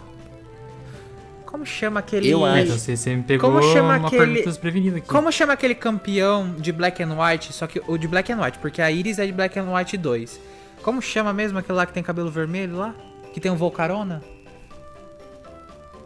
Isso nos jogos. Eu não lembro se ele aparece no. Ah, eu não lembro o nome dele. É aquele que tem as Pokébola, tipo, num colar, assim. É o Alder. O Alder. É, eu Achei aqui, Alder. Seria, é, acho que seria interessante ele aparecer. Não, ele já apareceu no anime? Eu não, não me recordo. Já. Né? É, uhum. eu acho que seria interessante, mas... No 9 ele apareceu, sei... mas foi bem pontual. É, eu não sei se, não sei se como oponente do Ash, acho que seria legal. Porque se a Iris agora é, é campeã, né? Então quer dizer que ele não é mais o campeão. É. Ah, a Bia também aparece nessa imagem, porque o Ash vai enfrentá-la de novo. E assim, Do a gente viu né? isso porque eles perderam primeira vez, depois eles empataram, ou seja, eu acho que o Ash ainda vai avançar vencendo da Bia na próxima vez e vai ser Lucario contra a. Eu acho que aí a gente vai ter tipo assim, o, o desfecho, entendeu? Que o Ash ainda não venceu dela, não, não uhum. ganhou dela. Eu acho que a Cynthia vai aparecer, eu vejo a Cynthia mas eu vejo a Cintia assim, no top 8, né? Porque a gente tem esse 100, depois a gente, tem o top 8, né? são assim os mais fortes do mundo, onde tá o Lance e o Roy. Eu acho que talvez a gente encontre o Brandon lá também. Talvez da Batalha da Fronteira, porque o Brandon também era extremamente poderoso. Vamos ver o que, que vai ser. Só sei que assim, eu é, acho é, mas... que daqui pra frente a gente vai ter um, assim, momentos mais empolgantes de batalha, sabe? Não vai ser aquela batalha. Qualquer batalha que venha daqui pra frente não pode mais ser uma batalha um por um ali de cinco minutos. Porque são batalhas muito importantes. Sim, eu, eu gosto perguntou, né? Quem que você acha que. Eu, cara, gostaria do Paul. Mas é porque eu sou muito fã de Sinnoh. Você perguntou é, personagem, eu, eu falei não. Você perguntou batalha, eu falei Paul, né? Então você percebe por aí já que eu sou. O, o Tobias podia aparecer também. também. É, isso que eu ia falar, uhum. Tobias. Tobias, Tobias é uma boa também. O Tobias nunca teve, não teve profundidade, né? Assim como personagem. Ele só era, tipo. Não. Cheio de lendário. Só era pelão. É, apelão. Não, ele era um cara pelão ali que apareceu e vazou. Apareceu, ganhou e vazou. Bom, veremos. Assim, eu, eu me deixo um pouco empolgado pensar no, nas, no, nas futuras batalhas. Eu sei que não tem como ter episódio, não tem como ter batalha todo episódio. Mas assim, isso me deixa um pouco empolgado. Porque o Gol não vai batalhar muito mesmo. O Gol não. O foco dele nem é esse, né? Ele, é, ele é agente no Pokémon GO, sai andando. Isso e tacando Pokébola. Mas a última coisa que eu tinha anotado aqui pra gente comentar sobre coisas importantes do anime é o Project 1000, né? Que agora tá nesses últimos três ou quatro episódios. O que, que a gente acha sobre isso? Sim. Ah, eu vou, eu vou deixar vocês comentarem primeiro, que eu sempre tô comentando primeiro. Fala aí, Vinícius. Ah, eu acho, acho uma coisa bem interessante. Acho que é um projeto bem interessante. Igual a gente fala nas lives, a gente comentou nas lives, eu e o Danilo já. Eu acho que é uma oportunidade e tanto para explorar as origens do Mil, né? E inclusive, quem sabe, trazer a mãe da Jessie de volta, né? Acho que seria muito interessante explorar essa parte aí. Esse, esse Mas fala pra ele por quê que a gente falou da mãe da Jessie. Tipo assim, o pessoal que tá ouvindo não, não entendeu, assim, da, da onde ah, saiu a, ah. Jess, a mãe da Jessie. Ah, sim, porque foi no, no, no numa arte promocional que a mãe da que a mãe da Jessie foi procurar o Mil e se perdeu, nunca mais voltou, e por isso que a Jessie faz parte da equipe Rocket agora. Era uma coisa mais ou menos assim, não era? Não. Foi numa radionovela que saiu lá no Japão, que conta com algumas artes assim desenhadas no estilo do anime.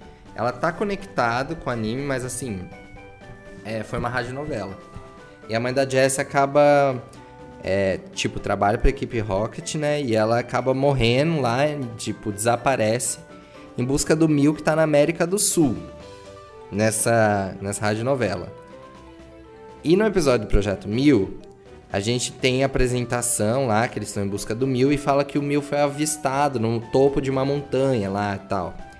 E, esse, e essa imagem, essa cena do episódio que fala topo da montanha, é baseado num local real, tipo, que é, eles fizeram idêntico ao, ao monte do mundo real, que fica na América do Sul. Então, assim, não sei se foi coincidência. A gente até conversou outro dia, né? Que Pokémon nada é coincidência. Aí a gente falou, poxa, e se a mãe da Jessie reaparecesse que, tipo, tá perdida lá na América do Sul e por um acaso ela aparecesse? Ia ser uma reviravolta bem grande. Ia yeah, mesmo. O anime ia subir Cara, de nível eu... nesse caso, hein? Eu não sabia disso, não sabia. Tô ouvindo isso agora de vocês aí agora. Não, não tinha visto mesmo. Que é conhecimento, Lucas. Conhecimento sobre Pokémon. Conhecimento sobre Formados Pokémon. Pra quem tá Pokémon. ouvindo aí, ó. Exato, exato. Pra quem tá ouvindo aí, ó, que também é cultura. Você também vai aprender muita coisa sobre a cultura Pokémon aqui ouvindo o PBNcast. Mas, cara, sobre o, o Project 1000, eu adoro a ideia. Eu acho que é uma baita uma oportunidade de desenvolver o Gol. Os episódios que já tiveram, eu gostei dos personagens que foram apresentados, os três, tanto a dupla lá de caçadores, quanto uhum. o chefe, que eu esqueci o nome. O episódio do Ninetales de, de Alula eu gosto, gostei bastante. E, cara, tem altas expectativas. Tem altas expectativas. Foi esse Project Mil que nos trouxe o episódio que a gente vai comentar aqui daqui a pouco, né? Sobre o reencontro dos Pokémon do Oeste, que a gente vai falar só sobre esse episódio. E, enfim, trouxe o Gary de volta, então eu acho que é um potencial que tá tendo, assim, que tem e está sendo bem explorado. Ah, uma é, coisa que eu queria comentar também. Pelo menos por enquanto, né? É que eu não entendi direito quais são essas missões que vai ter no Projeto Mil. Será que toda missão vai ser o Gol indo aleatoriamente, tendo que capturar um Pokémon aleatoriamente, falando Pokémon, ó, oh, confia em mim. E o Pokémon vai lá e confia nele. E vai ser esse, esse blá blá blá a vida toda? Ou será que vão ter outras coisas? Eu não entendi esse ponto. Outra coisa que eu também, Entendi. eu também tenho uma crítica. Um Regiais aparece do nada no meio do episódio. Que ninguém. Eu não, eu não tava esperando esse Regiais aparecer. Aparece do nada. E, mas em compensação, os personagens que foram apresentados foram muito bons. Eu achei. Eles têm muita personalidade. Só no design deles eles já mostram muita personalidade. É, então, eu achei interessante que a gente tem o um retorno do Gary e não é nem um retorno pontual. Ele está no projeto Mil. Então, assim, ele vai ser um personagem recorrente. Eu só não gostei, assim, de uma forçação de barra como um, novo rival pro Gol. Tipo, o Gary sendo um rival Exatamente do Gol. Eu acho que não faz sentido nenhum. Até porque esse negócio de rivalidade dele mesmo com o Ash... Sei lá, acho que já parecia, assim, que era um assunto encerrado no anime. É, Sim. E aí volta, assim, como se fosse um negócio... Mas eu gostei das cutucadas que ele deu no Gol no episódio.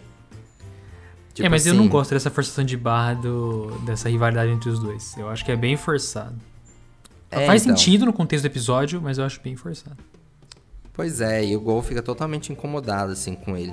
Mas eu gostei de umas tiradas que ele deu no Gol, assim. Enfim.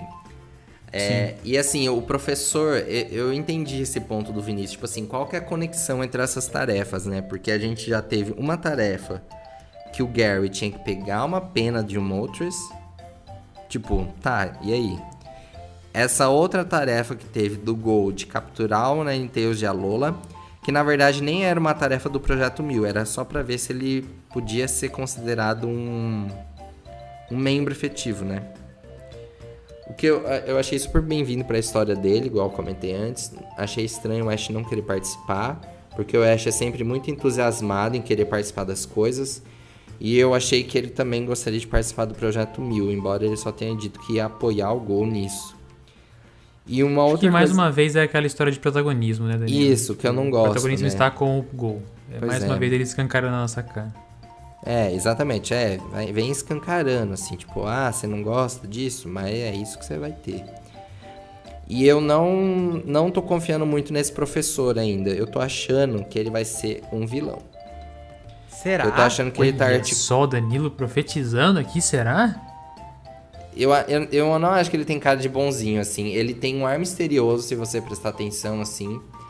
Ele, no episódio, mostra, né? Ele tem, tipo, uma sala cheia de materiais do Mil. Tipo assim, ele parece que tá a vida inteira procurando o Mil. Eu acho que ele tá articulando tudo isso como, ah, um projeto Mil, onde eu consigo... A gente já falou isso, tipo, as, esses jovens fazendo trabalho de graça para mim. Eu dando distintivo para eles. E no fundo eu quero o mil pra mim. A gente falou disso no Pokémon Snap, por causa do professor que manda tirar foto. Mas vocês não Eu acho assim, eu, eu acho totalmente provável que isso aconteça. Sabe? Eu acho é, que eu... eles vão chegar no mil. E aí ele vai se revelar. Um eu achei ele um pouco megalomaníaco, porque ele fala no final do episódio do, do Ninetales de Alola que ele quer descobrir toda a origem Pokémon. O que é um Pokémon? Achei, tipo, ele. Isso! De onde eles vêm. É, bem megalomaníaco mesmo, sabe? Nossa, vai ser interessante. É. Agora que você me passou essa visão, Danilo, vai ser muito interessante se ele for um vilão mesmo. E, tipo, é, desenvolver uma. Tipo, um. Assim, eu não gostaria que isso fosse resolvido em um, em um episódio. Mas eu acho que é isso que vai acontecer. Vai, tipo, ele vai se revelar vilão em um episódio e vai. Em um episódio mesmo. Ele vai, já vai ser derrotado. Mas eu gostaria que, tipo, tivesse. Não, Danilo Profeta. Eu gostaria que tivesse, tipo, um especial de, de uma hora, tipo, um mini filme com. O, igual foi do. Do. Como chama? Do do arco de Sword and Shield. Eu gostaria que fosse, tipo, uhum. um, vários episódios que ele fosse o vilão e, tipo, fosse, sei lá, ele quer acabar com todos os Pokémon, sei lá, ou, enfim, fosse, tivesse um objetivo muito, muito mal. Assim, nossa, uhum, agora, agora que você passou essa, essa visão, agora, agora sim, tudo faz sentido. É, o Daniel é, pode ser profetizado seja... aqui. No próximo semestre a gente tá gravando falando se acertou ou não. Assim, a gente viu a equipe Rocket muito interessada no Mewtwo, né? E o Mewtwo relacionado ao Mew. Pode ser que ele, seja, ele esteja trabalhando para a equipe Rocket também? Pode ser, a gente não sabe, assim. Pode ser que lá na frente ele seja um dos. Do, de alguém que tá trabalhando pro Giovanni, por exemplo. Mas também pode ser uma pessoa que, igual você falou, megalomaníaco, tipo, interessado, passou a vida inteira estudando mil. E ele tem o. Tipo, ele quer para ele como um item de coleção, ou sei lá o que, ou tipo, ter o poder de dominar o mundo porque o Mew tem o gene de todos os Pokémon. É, inclusive no episódio, no episódio ele fala que o que são Pokémon? O, é, eles são todos Isso. clones do Mew. Tem alguma coisa que ele fala de clone, não tem? É, porque, tipo, engano... o Mew é considerado o Pokémon que tem o gene de todos os outros, né? Aham. Uhum. Nossa, de qualquer forma, se ele for da equipe Rocket, se ele, tiver se ele tiver trabalhando pro Giovanni ou ele for megalomania com um cara louco aí que quer fazer qualquer coisa com mil, vai ser interessante. Ele sendo um vilão já é muito interessante. Uhum. Interessante, interessante. Não tinha pensado por esse lado também. Quem sabe? Vamos ver, ó. Deixa eu jogar aqui. Quem sabe chega nesse momento onde eles encontram o Mil e esse esse homem ainda vai capturar, vai querer machucar o Mil. E aí o Gol vai tentar resgatar ele, vai fazer como a gente já viu, e aí finalmente capturar. Ah, mas eu acho que vai ficar mais pro final da série, né? Não, mas eu tô pensando assim, o desfecho, entendeu? Tipo, o Gol capturando o Mil para proteger ele de alguma é, coisa. É, não é algo que dá para descartar, não, né? Eu acho bem provável que seja mesmo isso, porque é uma forma que a gente já viu o Gol aplicar para fazer as capturas, né? Então acho que iria se repetir. Não gosto, não gostaria que fosse assim, mas acho bem provável. Porque é, aí, tipo não, assim, não ele captura, isso aí não, ele captura o mil, registra o mil. Eu não imagino que ele ficaria com mil. Mas assim, ele chega num, num ápice de, de jornada, assim, tipo, capturei o mil. Não, agora eu vou partir numa jornada pra, sei lá, me tornar um treinador, entendeu? Uma coisa assim, tipo, ah, quero completar Pokédex, enfim, mas assim, eu, eu encontrei o mil, capturei o mil. Através de todo um contexto, assim, de tipo. De, desse vilão. Não sei, veremos. Sim. Pode ser que Jornada nos, nos, surpreenda. Ou gente, às vezes a gente coloca expectativas tão lá no alto que depois não acontece nada disso. não é? A gente é, não dá pra descartar isso também. Não dá pra descartar isso também. Não dá pra descartar nem um lado nem o outro. Mas essa, essa questão que você comentou do, do cara ser um vilão realmente me parece ok, me parece uma, um, chute ok. E olha, a última coisa que a gente tem aqui para falar sobre Pokémon Jornadas é sobre o episódio do reencontro dos Pokémon do Ash, que é o primeiro episódio do, do Project Mil, né? Uhum. É, e, e aí, assim, né? Um pouco decepcionante, dá pra dizer. Fanservice barato? Um pouco decepcionante, vai um Bem barato, hein? Não, não muito, não, não, mas não muito decepcionante, um pouco. Ai, não sei, viu? Olha. Falaram tão. Olha, quando eu vi o. Quando eu vi o trailer que os Pokémon Dash ia aparecer, que o Infernape ia aparecer, nossa, eu surtei assim, tipo, 7 horas da manhã. Eu tava muito feliz. Aí depois eu falei assim: ah, não sei não esse negócio aí, hein? Tô achando que vai ser alguns segundos só de fato foi. O Ash não teve uma interação muito forte com os Pokémon dele. Foi legal, assim, sabe aquela coisa assim, melhor que nada? Foi um melhor que nada. Eu prefiro ter visto eles falar assim, olha, eles existem ainda, do que esse tipo de episódio não, não existir, porque é muito raro que isso acontece, quando isso acontece, né? E aí ficou assim, essa, essa questão do Infernape ter ido treinar e tal, com, que ele queria enfrentar o Moltres. Só que assim, a gente viu o Infernape tão forte na Liga Sinnoh, assim, num, num ápice também de poder, que me pareceu um Pokémon tão básico batalhando. Eu não vi o Infernape da Liga Sinnoh ali batalhando contra o Moltres. Sabe, parecia um Infernape muito fraco. Não sei, assim, se você percebeu, você que gosta também, o Lucas, uhum. do Infernape. Mas eu senti, assim, que foi muito mal aproveitado, sabe? Eu acho que ele poderia ter mostrado mais poder. A gente ele viu, sei bastante. lá, em Kalos... Hã? Ele apanhou bastante. Isso, a gente viu em Kalos, por exemplo, Flatender evoluindo pra Talonflame, enfren enfrentando Moltres. Então, assim... É, eu, eu concordo, eu queria ter visto mais de todos eles, não só do Infernape, mas de todos eles. Eu acho que ele apareceu Eles apareceram muito pouco, eles apareceram em um frame, um frame só. E. Tipo, muitos não conversam, o Ash não apresentou ninguém para ninguém. É, o Infernape concordo que estava bem nerfado, né? O, o, peso da batalha que. Tudo bem que né, comparar com a batalha com a Liga Sinnoh é um pouco sacanagem também, porque o peso daquela batalha é diferente do que né, um episódio solto igual agora. Uhum. Mas eu acho que realmente não teve o peso que poderia ter tido. Eu acho que foi bem mal aproveitado. O, o trailer foi. O trailer vendeu bem. Essa é a é. grande verdade, né? O trailer vendeu muito bem, muita gente ficou muito empolgada. O Danilo, no dia que viu o trailer, mandou mensagem, falou: Lucas, o Infernape vai aparecer no anime. Eu falei: O quê? Né?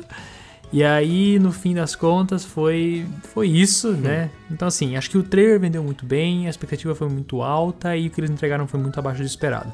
O próprio Crocodile lá, o, que é o seu Pokémon preferido lá, aparece uhum. e é isso, né? Ele tá é, lá.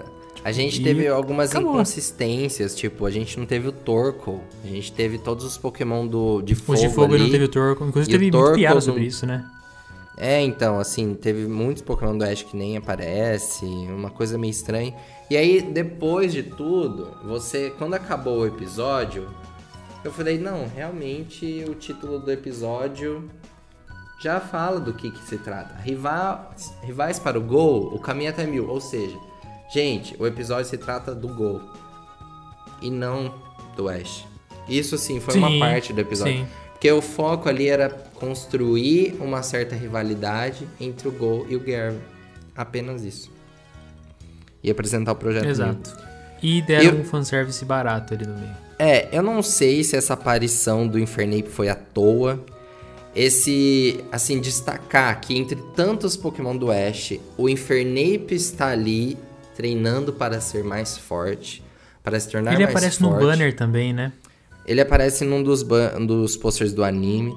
Eu não uhum. sei se isso foi aleatório, sabe? Se foi à toa. De novo, tem coisa que acontece que é aleatório, tem coisa que não acontece que não é aleatório. Não sei se, tipo, eventualmente, eu imagino assim, se o Paul reapareça, sabe? O Ash usar o Infernape para enfrentar ele mais uma vez. Ah, só uma coisa, uma coisa importante que eu esqueci de comentar. Você falou isso agora, eu lembrei do Paul. Aparecem vários flashbacks nesse episódio. Né? Isso, né? Várias ceninhas. Então. Essa do, da batalha de Sinnoh, do, do Paul versus o Ash é uma que aparece na hora que o, que o agarra o, o, braço do Infernape lá. Uhum. E, e, tem vários outros flashbacks. Isso é uma coisa que eu gostei. Isso é uma coisa que eu então. achei muito legal deles de terem feito. Você Sim. falou isso agora, eu lembrei. É, o Gary ainda, inclusive, comenta, né, que viu o desempenho do Ash na Liga Sinnoh com o Infernape. Sim, sim. Então, assim, não sei se essas coisas foram aleatórias demais, sabe? Porque se fosse uma coisa muito pontual, não tinha para que eles fazerem esses flashbacks, entende? O que você acha, Vinícius? O Infernape tá treinando pra ser forte pra quê? Pra ficar mofando no laboratório? É, é isso que eu acho. É igual o Charizard, né? É, tá treinando pra quê? Eu queria muito que o Ash chegasse lá e falasse: tá bom, você quer. Você tá tentando lutar com todo tipo de Pokémon. É, você tá tentando lutar com todo Pokémon do tipo fogo? Beleza, então vamos sair.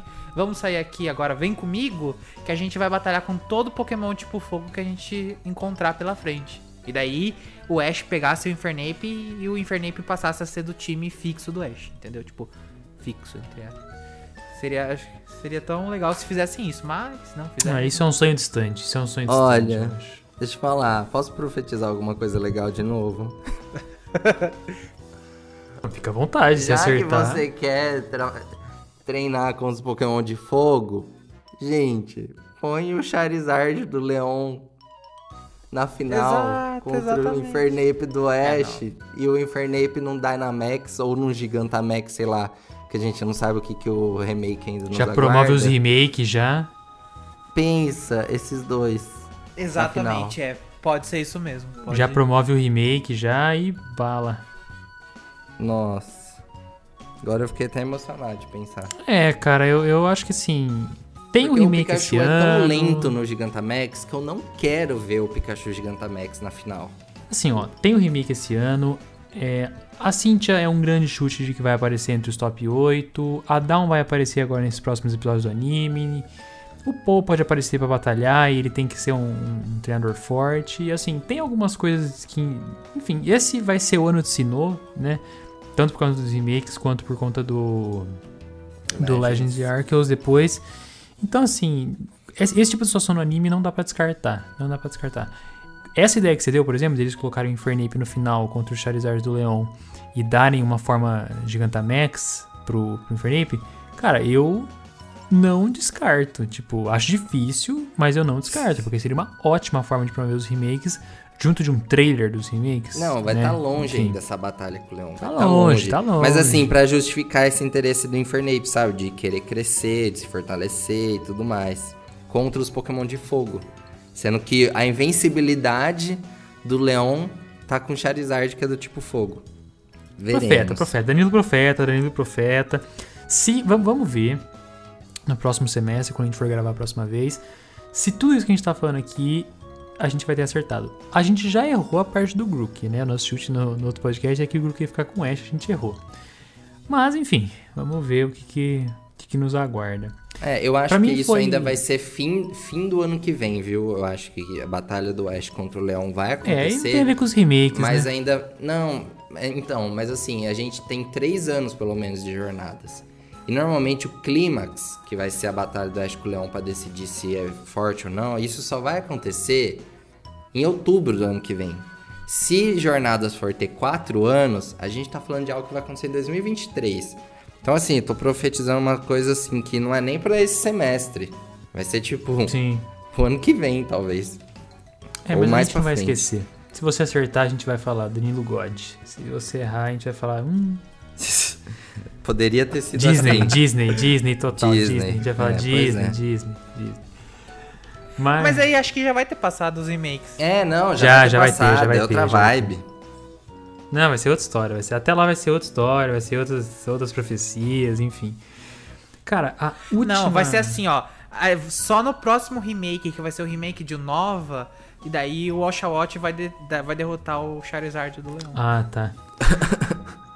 Entendi. No dia que o Chaote fazer um negócio desse, pelo amor de Deus, Mano, Pokémon, viu?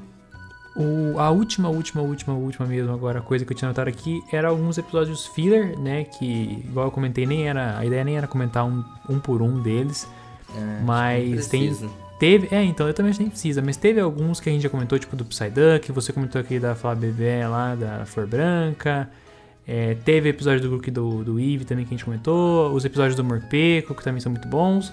Mas enfim, tem alguns outros aqui que não valem a pena comentar, mas o fato é que eles estão acontecendo, alguns são bons, outros são ruins, mas acho que os principais aspectos do, de jornadas até o momento a gente já comentou, né? É, eu não. Episódio do Pluslow e Mine não, gostei.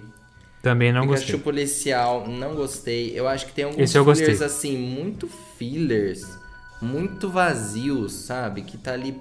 Olha, se a gente tá falando uma série que quer fazer tanta coisa, não sei se tem espaço para esses episódios muito estranhos, assim. Não, esse do Pikachu aqui eu vou defender por conta de uma cena. A cena que o Pikachu é algemado. E aí ele arranca a algema e começa a brincar com a algema.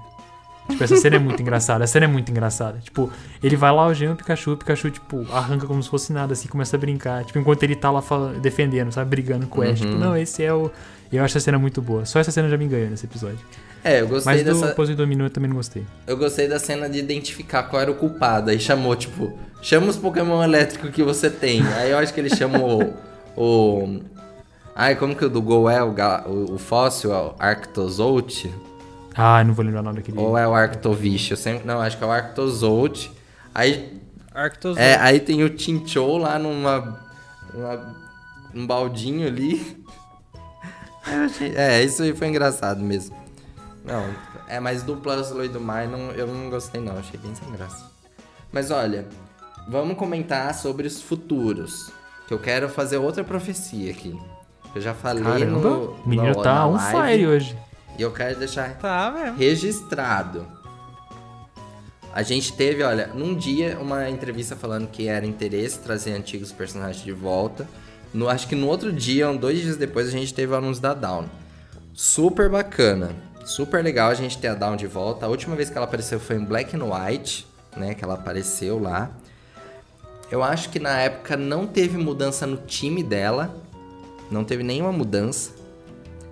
talvez a gente tenha aqui, não sei. Vamos torcer que sim, né? Porque eu sempre gosto de ver também o que aconteceu na equipe do Pokémon. É, do personagem nesse tempo fora, igual a gente viu da Iris, né? Super legal. Mas pena que a gente não vai ver um Empoleon nunca, né? A gente continua com o Piplup. Mas olha, eu não sei, eu acho que esse plot que tá sendo construído também não tá sendo à toa. A gente tem a Chloe indo pra Sinnoh sozinha e aí ela chega em Eterna, eu, eu acho que é em Eterna que a prévia fala. Tá tendo um concurso Pokémon e ela vai ver o concurso. E a gente tem uma cena da prévia que mostra a Dawn se apresentando, tipo, com uma roupa de apresentação. É estranho se a Dawn tivesse competindo por uma fita em Eterno, tipo, se ela já passou no grande festival, tudo. Não sei que sentido que faria isso. Eu acho que talvez seja uma, uma exibição, sabe, dos concursos Pokémon. E ela encontra com a Chloe lá ensinou e depois o Ash Go vem para investigar os mistérios da cidade lá que o pessoal não tá dormindo. Olha, eu espero muito que o papel da Dawn aqui seja é, despertar o interesse da Chloe pelos concursos. Eu acho que precisa disso para Chloe fazer alguma coisa da vida. Eu acho que seria super bem-vindo. Aí a gente até conversou na live no dia que o Vinícius estava junto, tipo assim, tá, mas já que eles estão é, viajando, já que é uma jornada pelos, pelas diferentes regiões, como que isso poderia funcionar? Porque, bom, tem um grande festival de uma determinada região, né? Então, Jotô, Canto, enfim. Mas aí se a Chloe tá viajando para todo canto, como que poderia acontecer?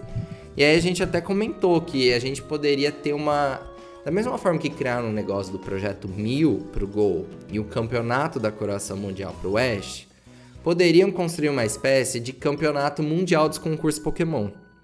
Sabe? Um concurso mundial dos de concurso Pokémon.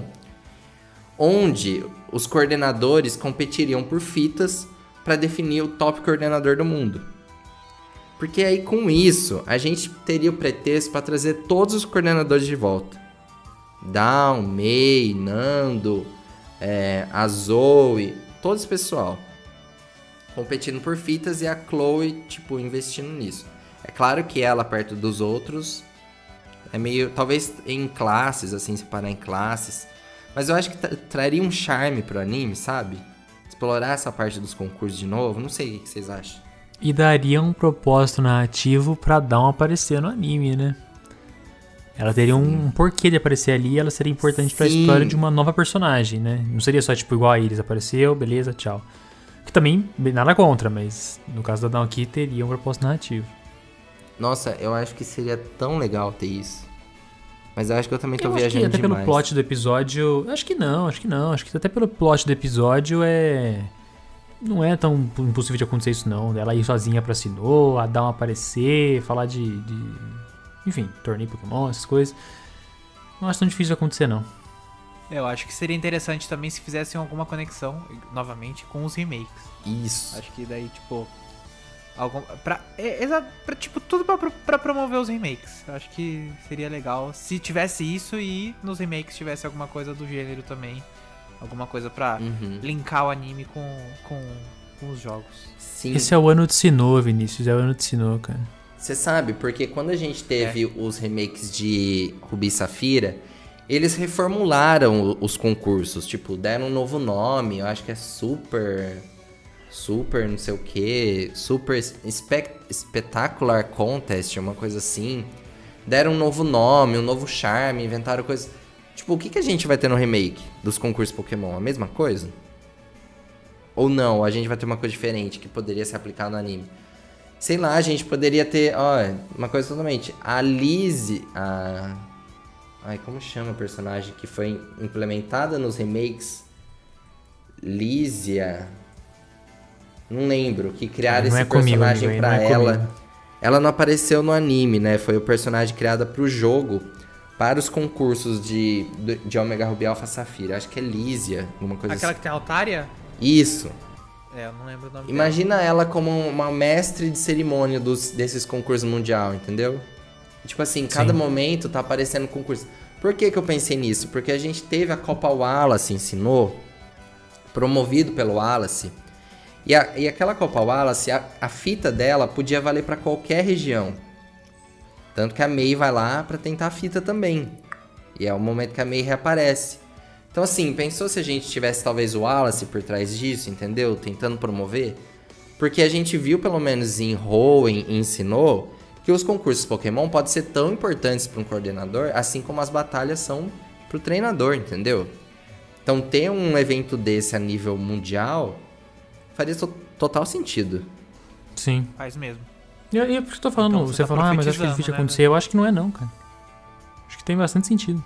Tomara. Danilo Tomara adora falar sobre os animes, né, Danilo? Ah, eu gosto muito. Eu gosto de acompanhar o anime, eu gosto de falar do anime. Eu sempre desejo o melhor pro anime, apesar de nem sempre receber. Profetizar. Isso. Mas é isso, né? É isso, cara. Ficou bem grande esse podcast também. Normalmente os podcasts sobre anime ficam grandes mesmo, né? Porque a gente acumula muito episódio e começa a teorizar e tudo mais. Então é normal que esses podcasts ficam um pouco maiores mesmo.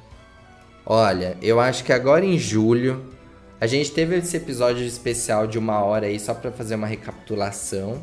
E agora a gente volta na semana que vem, não, daqui na outra semana, com Falinks também, né? Fazendo mais estreias de Pokémon de Galar. Falinks e o Eskew. E, bom, eu acho que a gente vai ter uma nova prévia nesse episódio. Ainda não está confirmado, mas a gente está tendo uma prévia por semestre. E aí, com certeza, a gente vai ter também algumas alguns pontos assim do que deve acontecer nesse segundo semestre. Mas estaremos aqui em dezembro ou janeiro do ano que vem, comentando também tudo o que aconteceu, se a gente acertou muito, se a gente errou muito e quais são as nossas próximas expectativas, né, para essa jornada. Eu espero que vocês... É isso que eu ia falar. A próxima hum. vez que a gente for gravar sobre o anime, a gente já vai estar provavelmente com os remakes em mãos. Então, sim, várias verdade. coisas que a gente está profetizando aqui, pode ser que a gente já tenha descoberto. É, tanto que a Dawn vai aparecer agora, tipo julho Exato. já, né?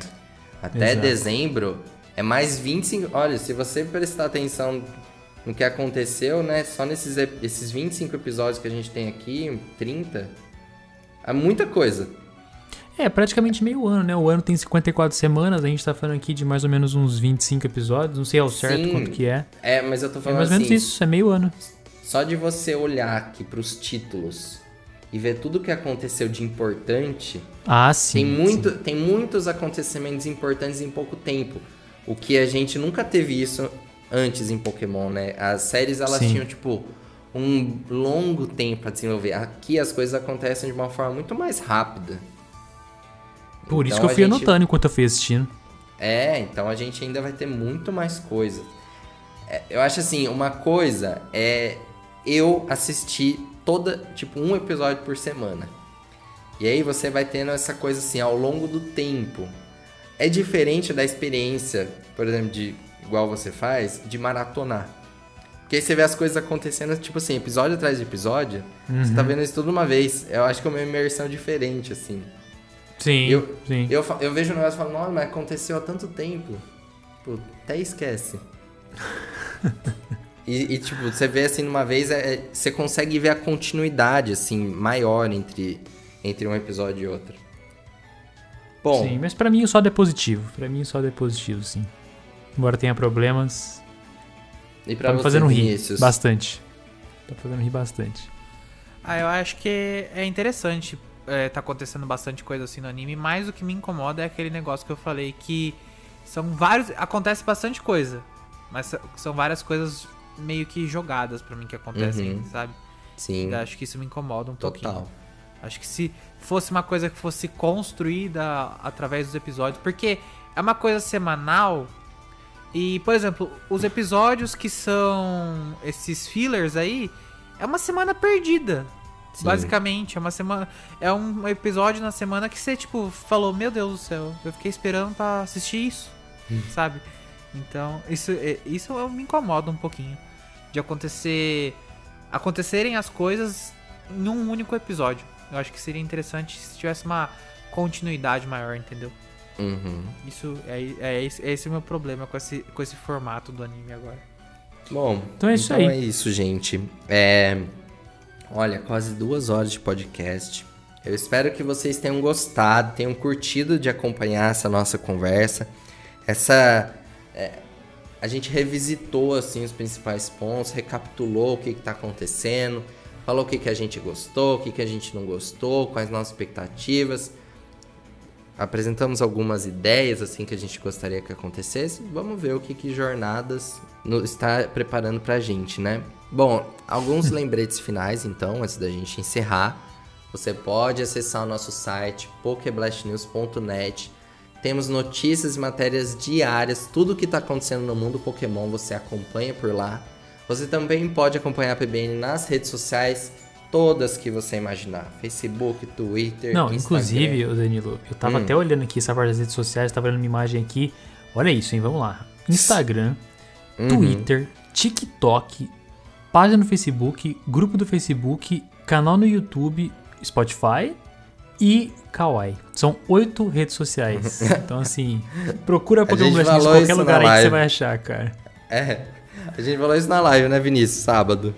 Sim, meu Deus. É na live junina. A nossa live julina. É em todo lugar. É muita coisa. A gente dá conta, hein? Não, é muita Não, coisa é, mesmo. É muita coisa. Tudo isso porque a gente gosta muito de Pokémon. E a gente gosta de estar em contato com todo mundo aqui da comunidade que nos acompanha, né?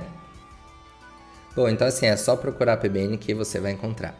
E não se esqueça também, assim, nosso último podcast foi sobre Pokémon Unite. Desde aquele dia, a gente teve um monte de matérias de Pokémon Unite no site já publicadas, escritas pelo Lucas. Então, se você tá ansioso, tá esperando o lançamento do jogo, quer saber mais, entra lá que a gente tá com uma sessão só de Pokémon Unite. Tem um monte de coisa legal, Exato. hein? Não vai perder. Todo dia sai uma matéria de Pokémon Unite, todos, todos, todos os dias. Essa semana a gente mudou oficialmente as artes da PBN em todas as redes sociais em homenagem. Homenagem não, vai comemoração Sim. a Pokémon Unite. Então, esse mês o jogo sai, teremos muita, muitas novidades. Estamos preparando muita coisa aqui sobre o jogo, coisas que nós não comentamos ainda. Uhum. E enfim, esperamos fazer uma cobertura, uma cobertura completa sobre Pokémon Unite. Não se esqueçam de assinar o abaixo assinado que a gente comentou no início do podcast. Bom, gente, é isso. Espero que vocês tenham gostado. A gente se vê daqui duas semanas. E, o claro, Pix. eu sempre esqueço do Pix. Eu tinha falado do Pix no começo, não no fim. Gente, tudo que a gente faz, assim, é, é, sem fins lucrativos mesmo. A gente faz porque a gente gosta, não é para ganhar nada em cima disso.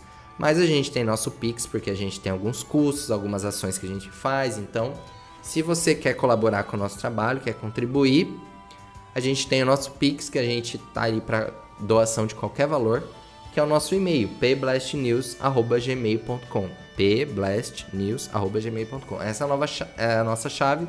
Você pode fazer a doação no valor que você quiser, ok? E não se esqueça também que nosso podcast está em diversos agregadores, que o Lucas vai falar para vocês. a gente está disponível no Spotify, no Anchor, no Overcast, no iTunes, no Google Podcasts e também a gente sempre disponibiliza lá no YouTube, né? Que muita gente acaba acompanhando por lá. Inclusive, fiquem ligados no YouTube que tá saindo vários. Qual é o nome? Shorts? Isso. É shorts, né? Vários shorts de Pokémon TCG lá, uns pacotinhos e tudo mais. Então fiquem ligados no canal do, do YouTube por conta disso também. Mas, se quiserem estar o PBNcast, qualquer agregador de podcast, vocês com certeza vão encontrar. Sim. Bom, gente, vocês querem falar um tchau pro pessoal? Eu só queria agradecer e comemorar o lançamento de Pokémon Unite só. agradecer e comemorar o lançamento de Pokémon Unite. É, eu só quero agradecer o pessoal. Semana que vem. Semana que vem. Daqui 15 dias nós estamos aí de novo comentando. Inclusive, 15 dias, é, o próximo podcast pode ser que nós já tenhamos Pokémon Unite em mãos, hein? Pode ser que. Eu acho que não, mas pode ser que. Vamos ver. É, vamos ver. Eu acho que o nosso próximo podcast vai acabar sendo sobre o lançamento do Unite, hein? É, então, eu não sei. O próximo podcast, ó, esse aqui vai. É que eu tô. Talvez sim, viu? Porque eu tô pensando no dia 6, que é o dia que a gente tá gravando, mas vai sair no dia 10. Então, 24. É, dia 24 vai sair hum, o, o, próximo, né? Sem ser Então, pode ser que saia. Meu chute é a última semana de julho. Eu já falei disso no último podcast. Mas 24 de julho, que é um sábado, tem chances, viu? Eu não vou descartar que talvez o próximo podcast já antes, seja sobre né? o lançamento. É, então a gente teria gravado ali no a dia 20, A gente espera 21. um pouquinho. É, Provavelmente exato. a gente vem aqui falar, Olha, hoje teve até o anúncio, hoje, né, 6 de julho que a gente tá gravando, teve um anúncio do novo modelo do Nintendo Switch. Só que a gente é achou verdade. que não tinha muito o que falar, né? Então, assim, não vai impactar em nada, assim, a nossa conversa e nem os jogos de Pokémon Sim. por enquanto. A única coisa que vai vender Exato. muito. É isso então, gente. Vou ficando por aqui. Até o nosso próximo episódio. Tchau, gente. Até mais.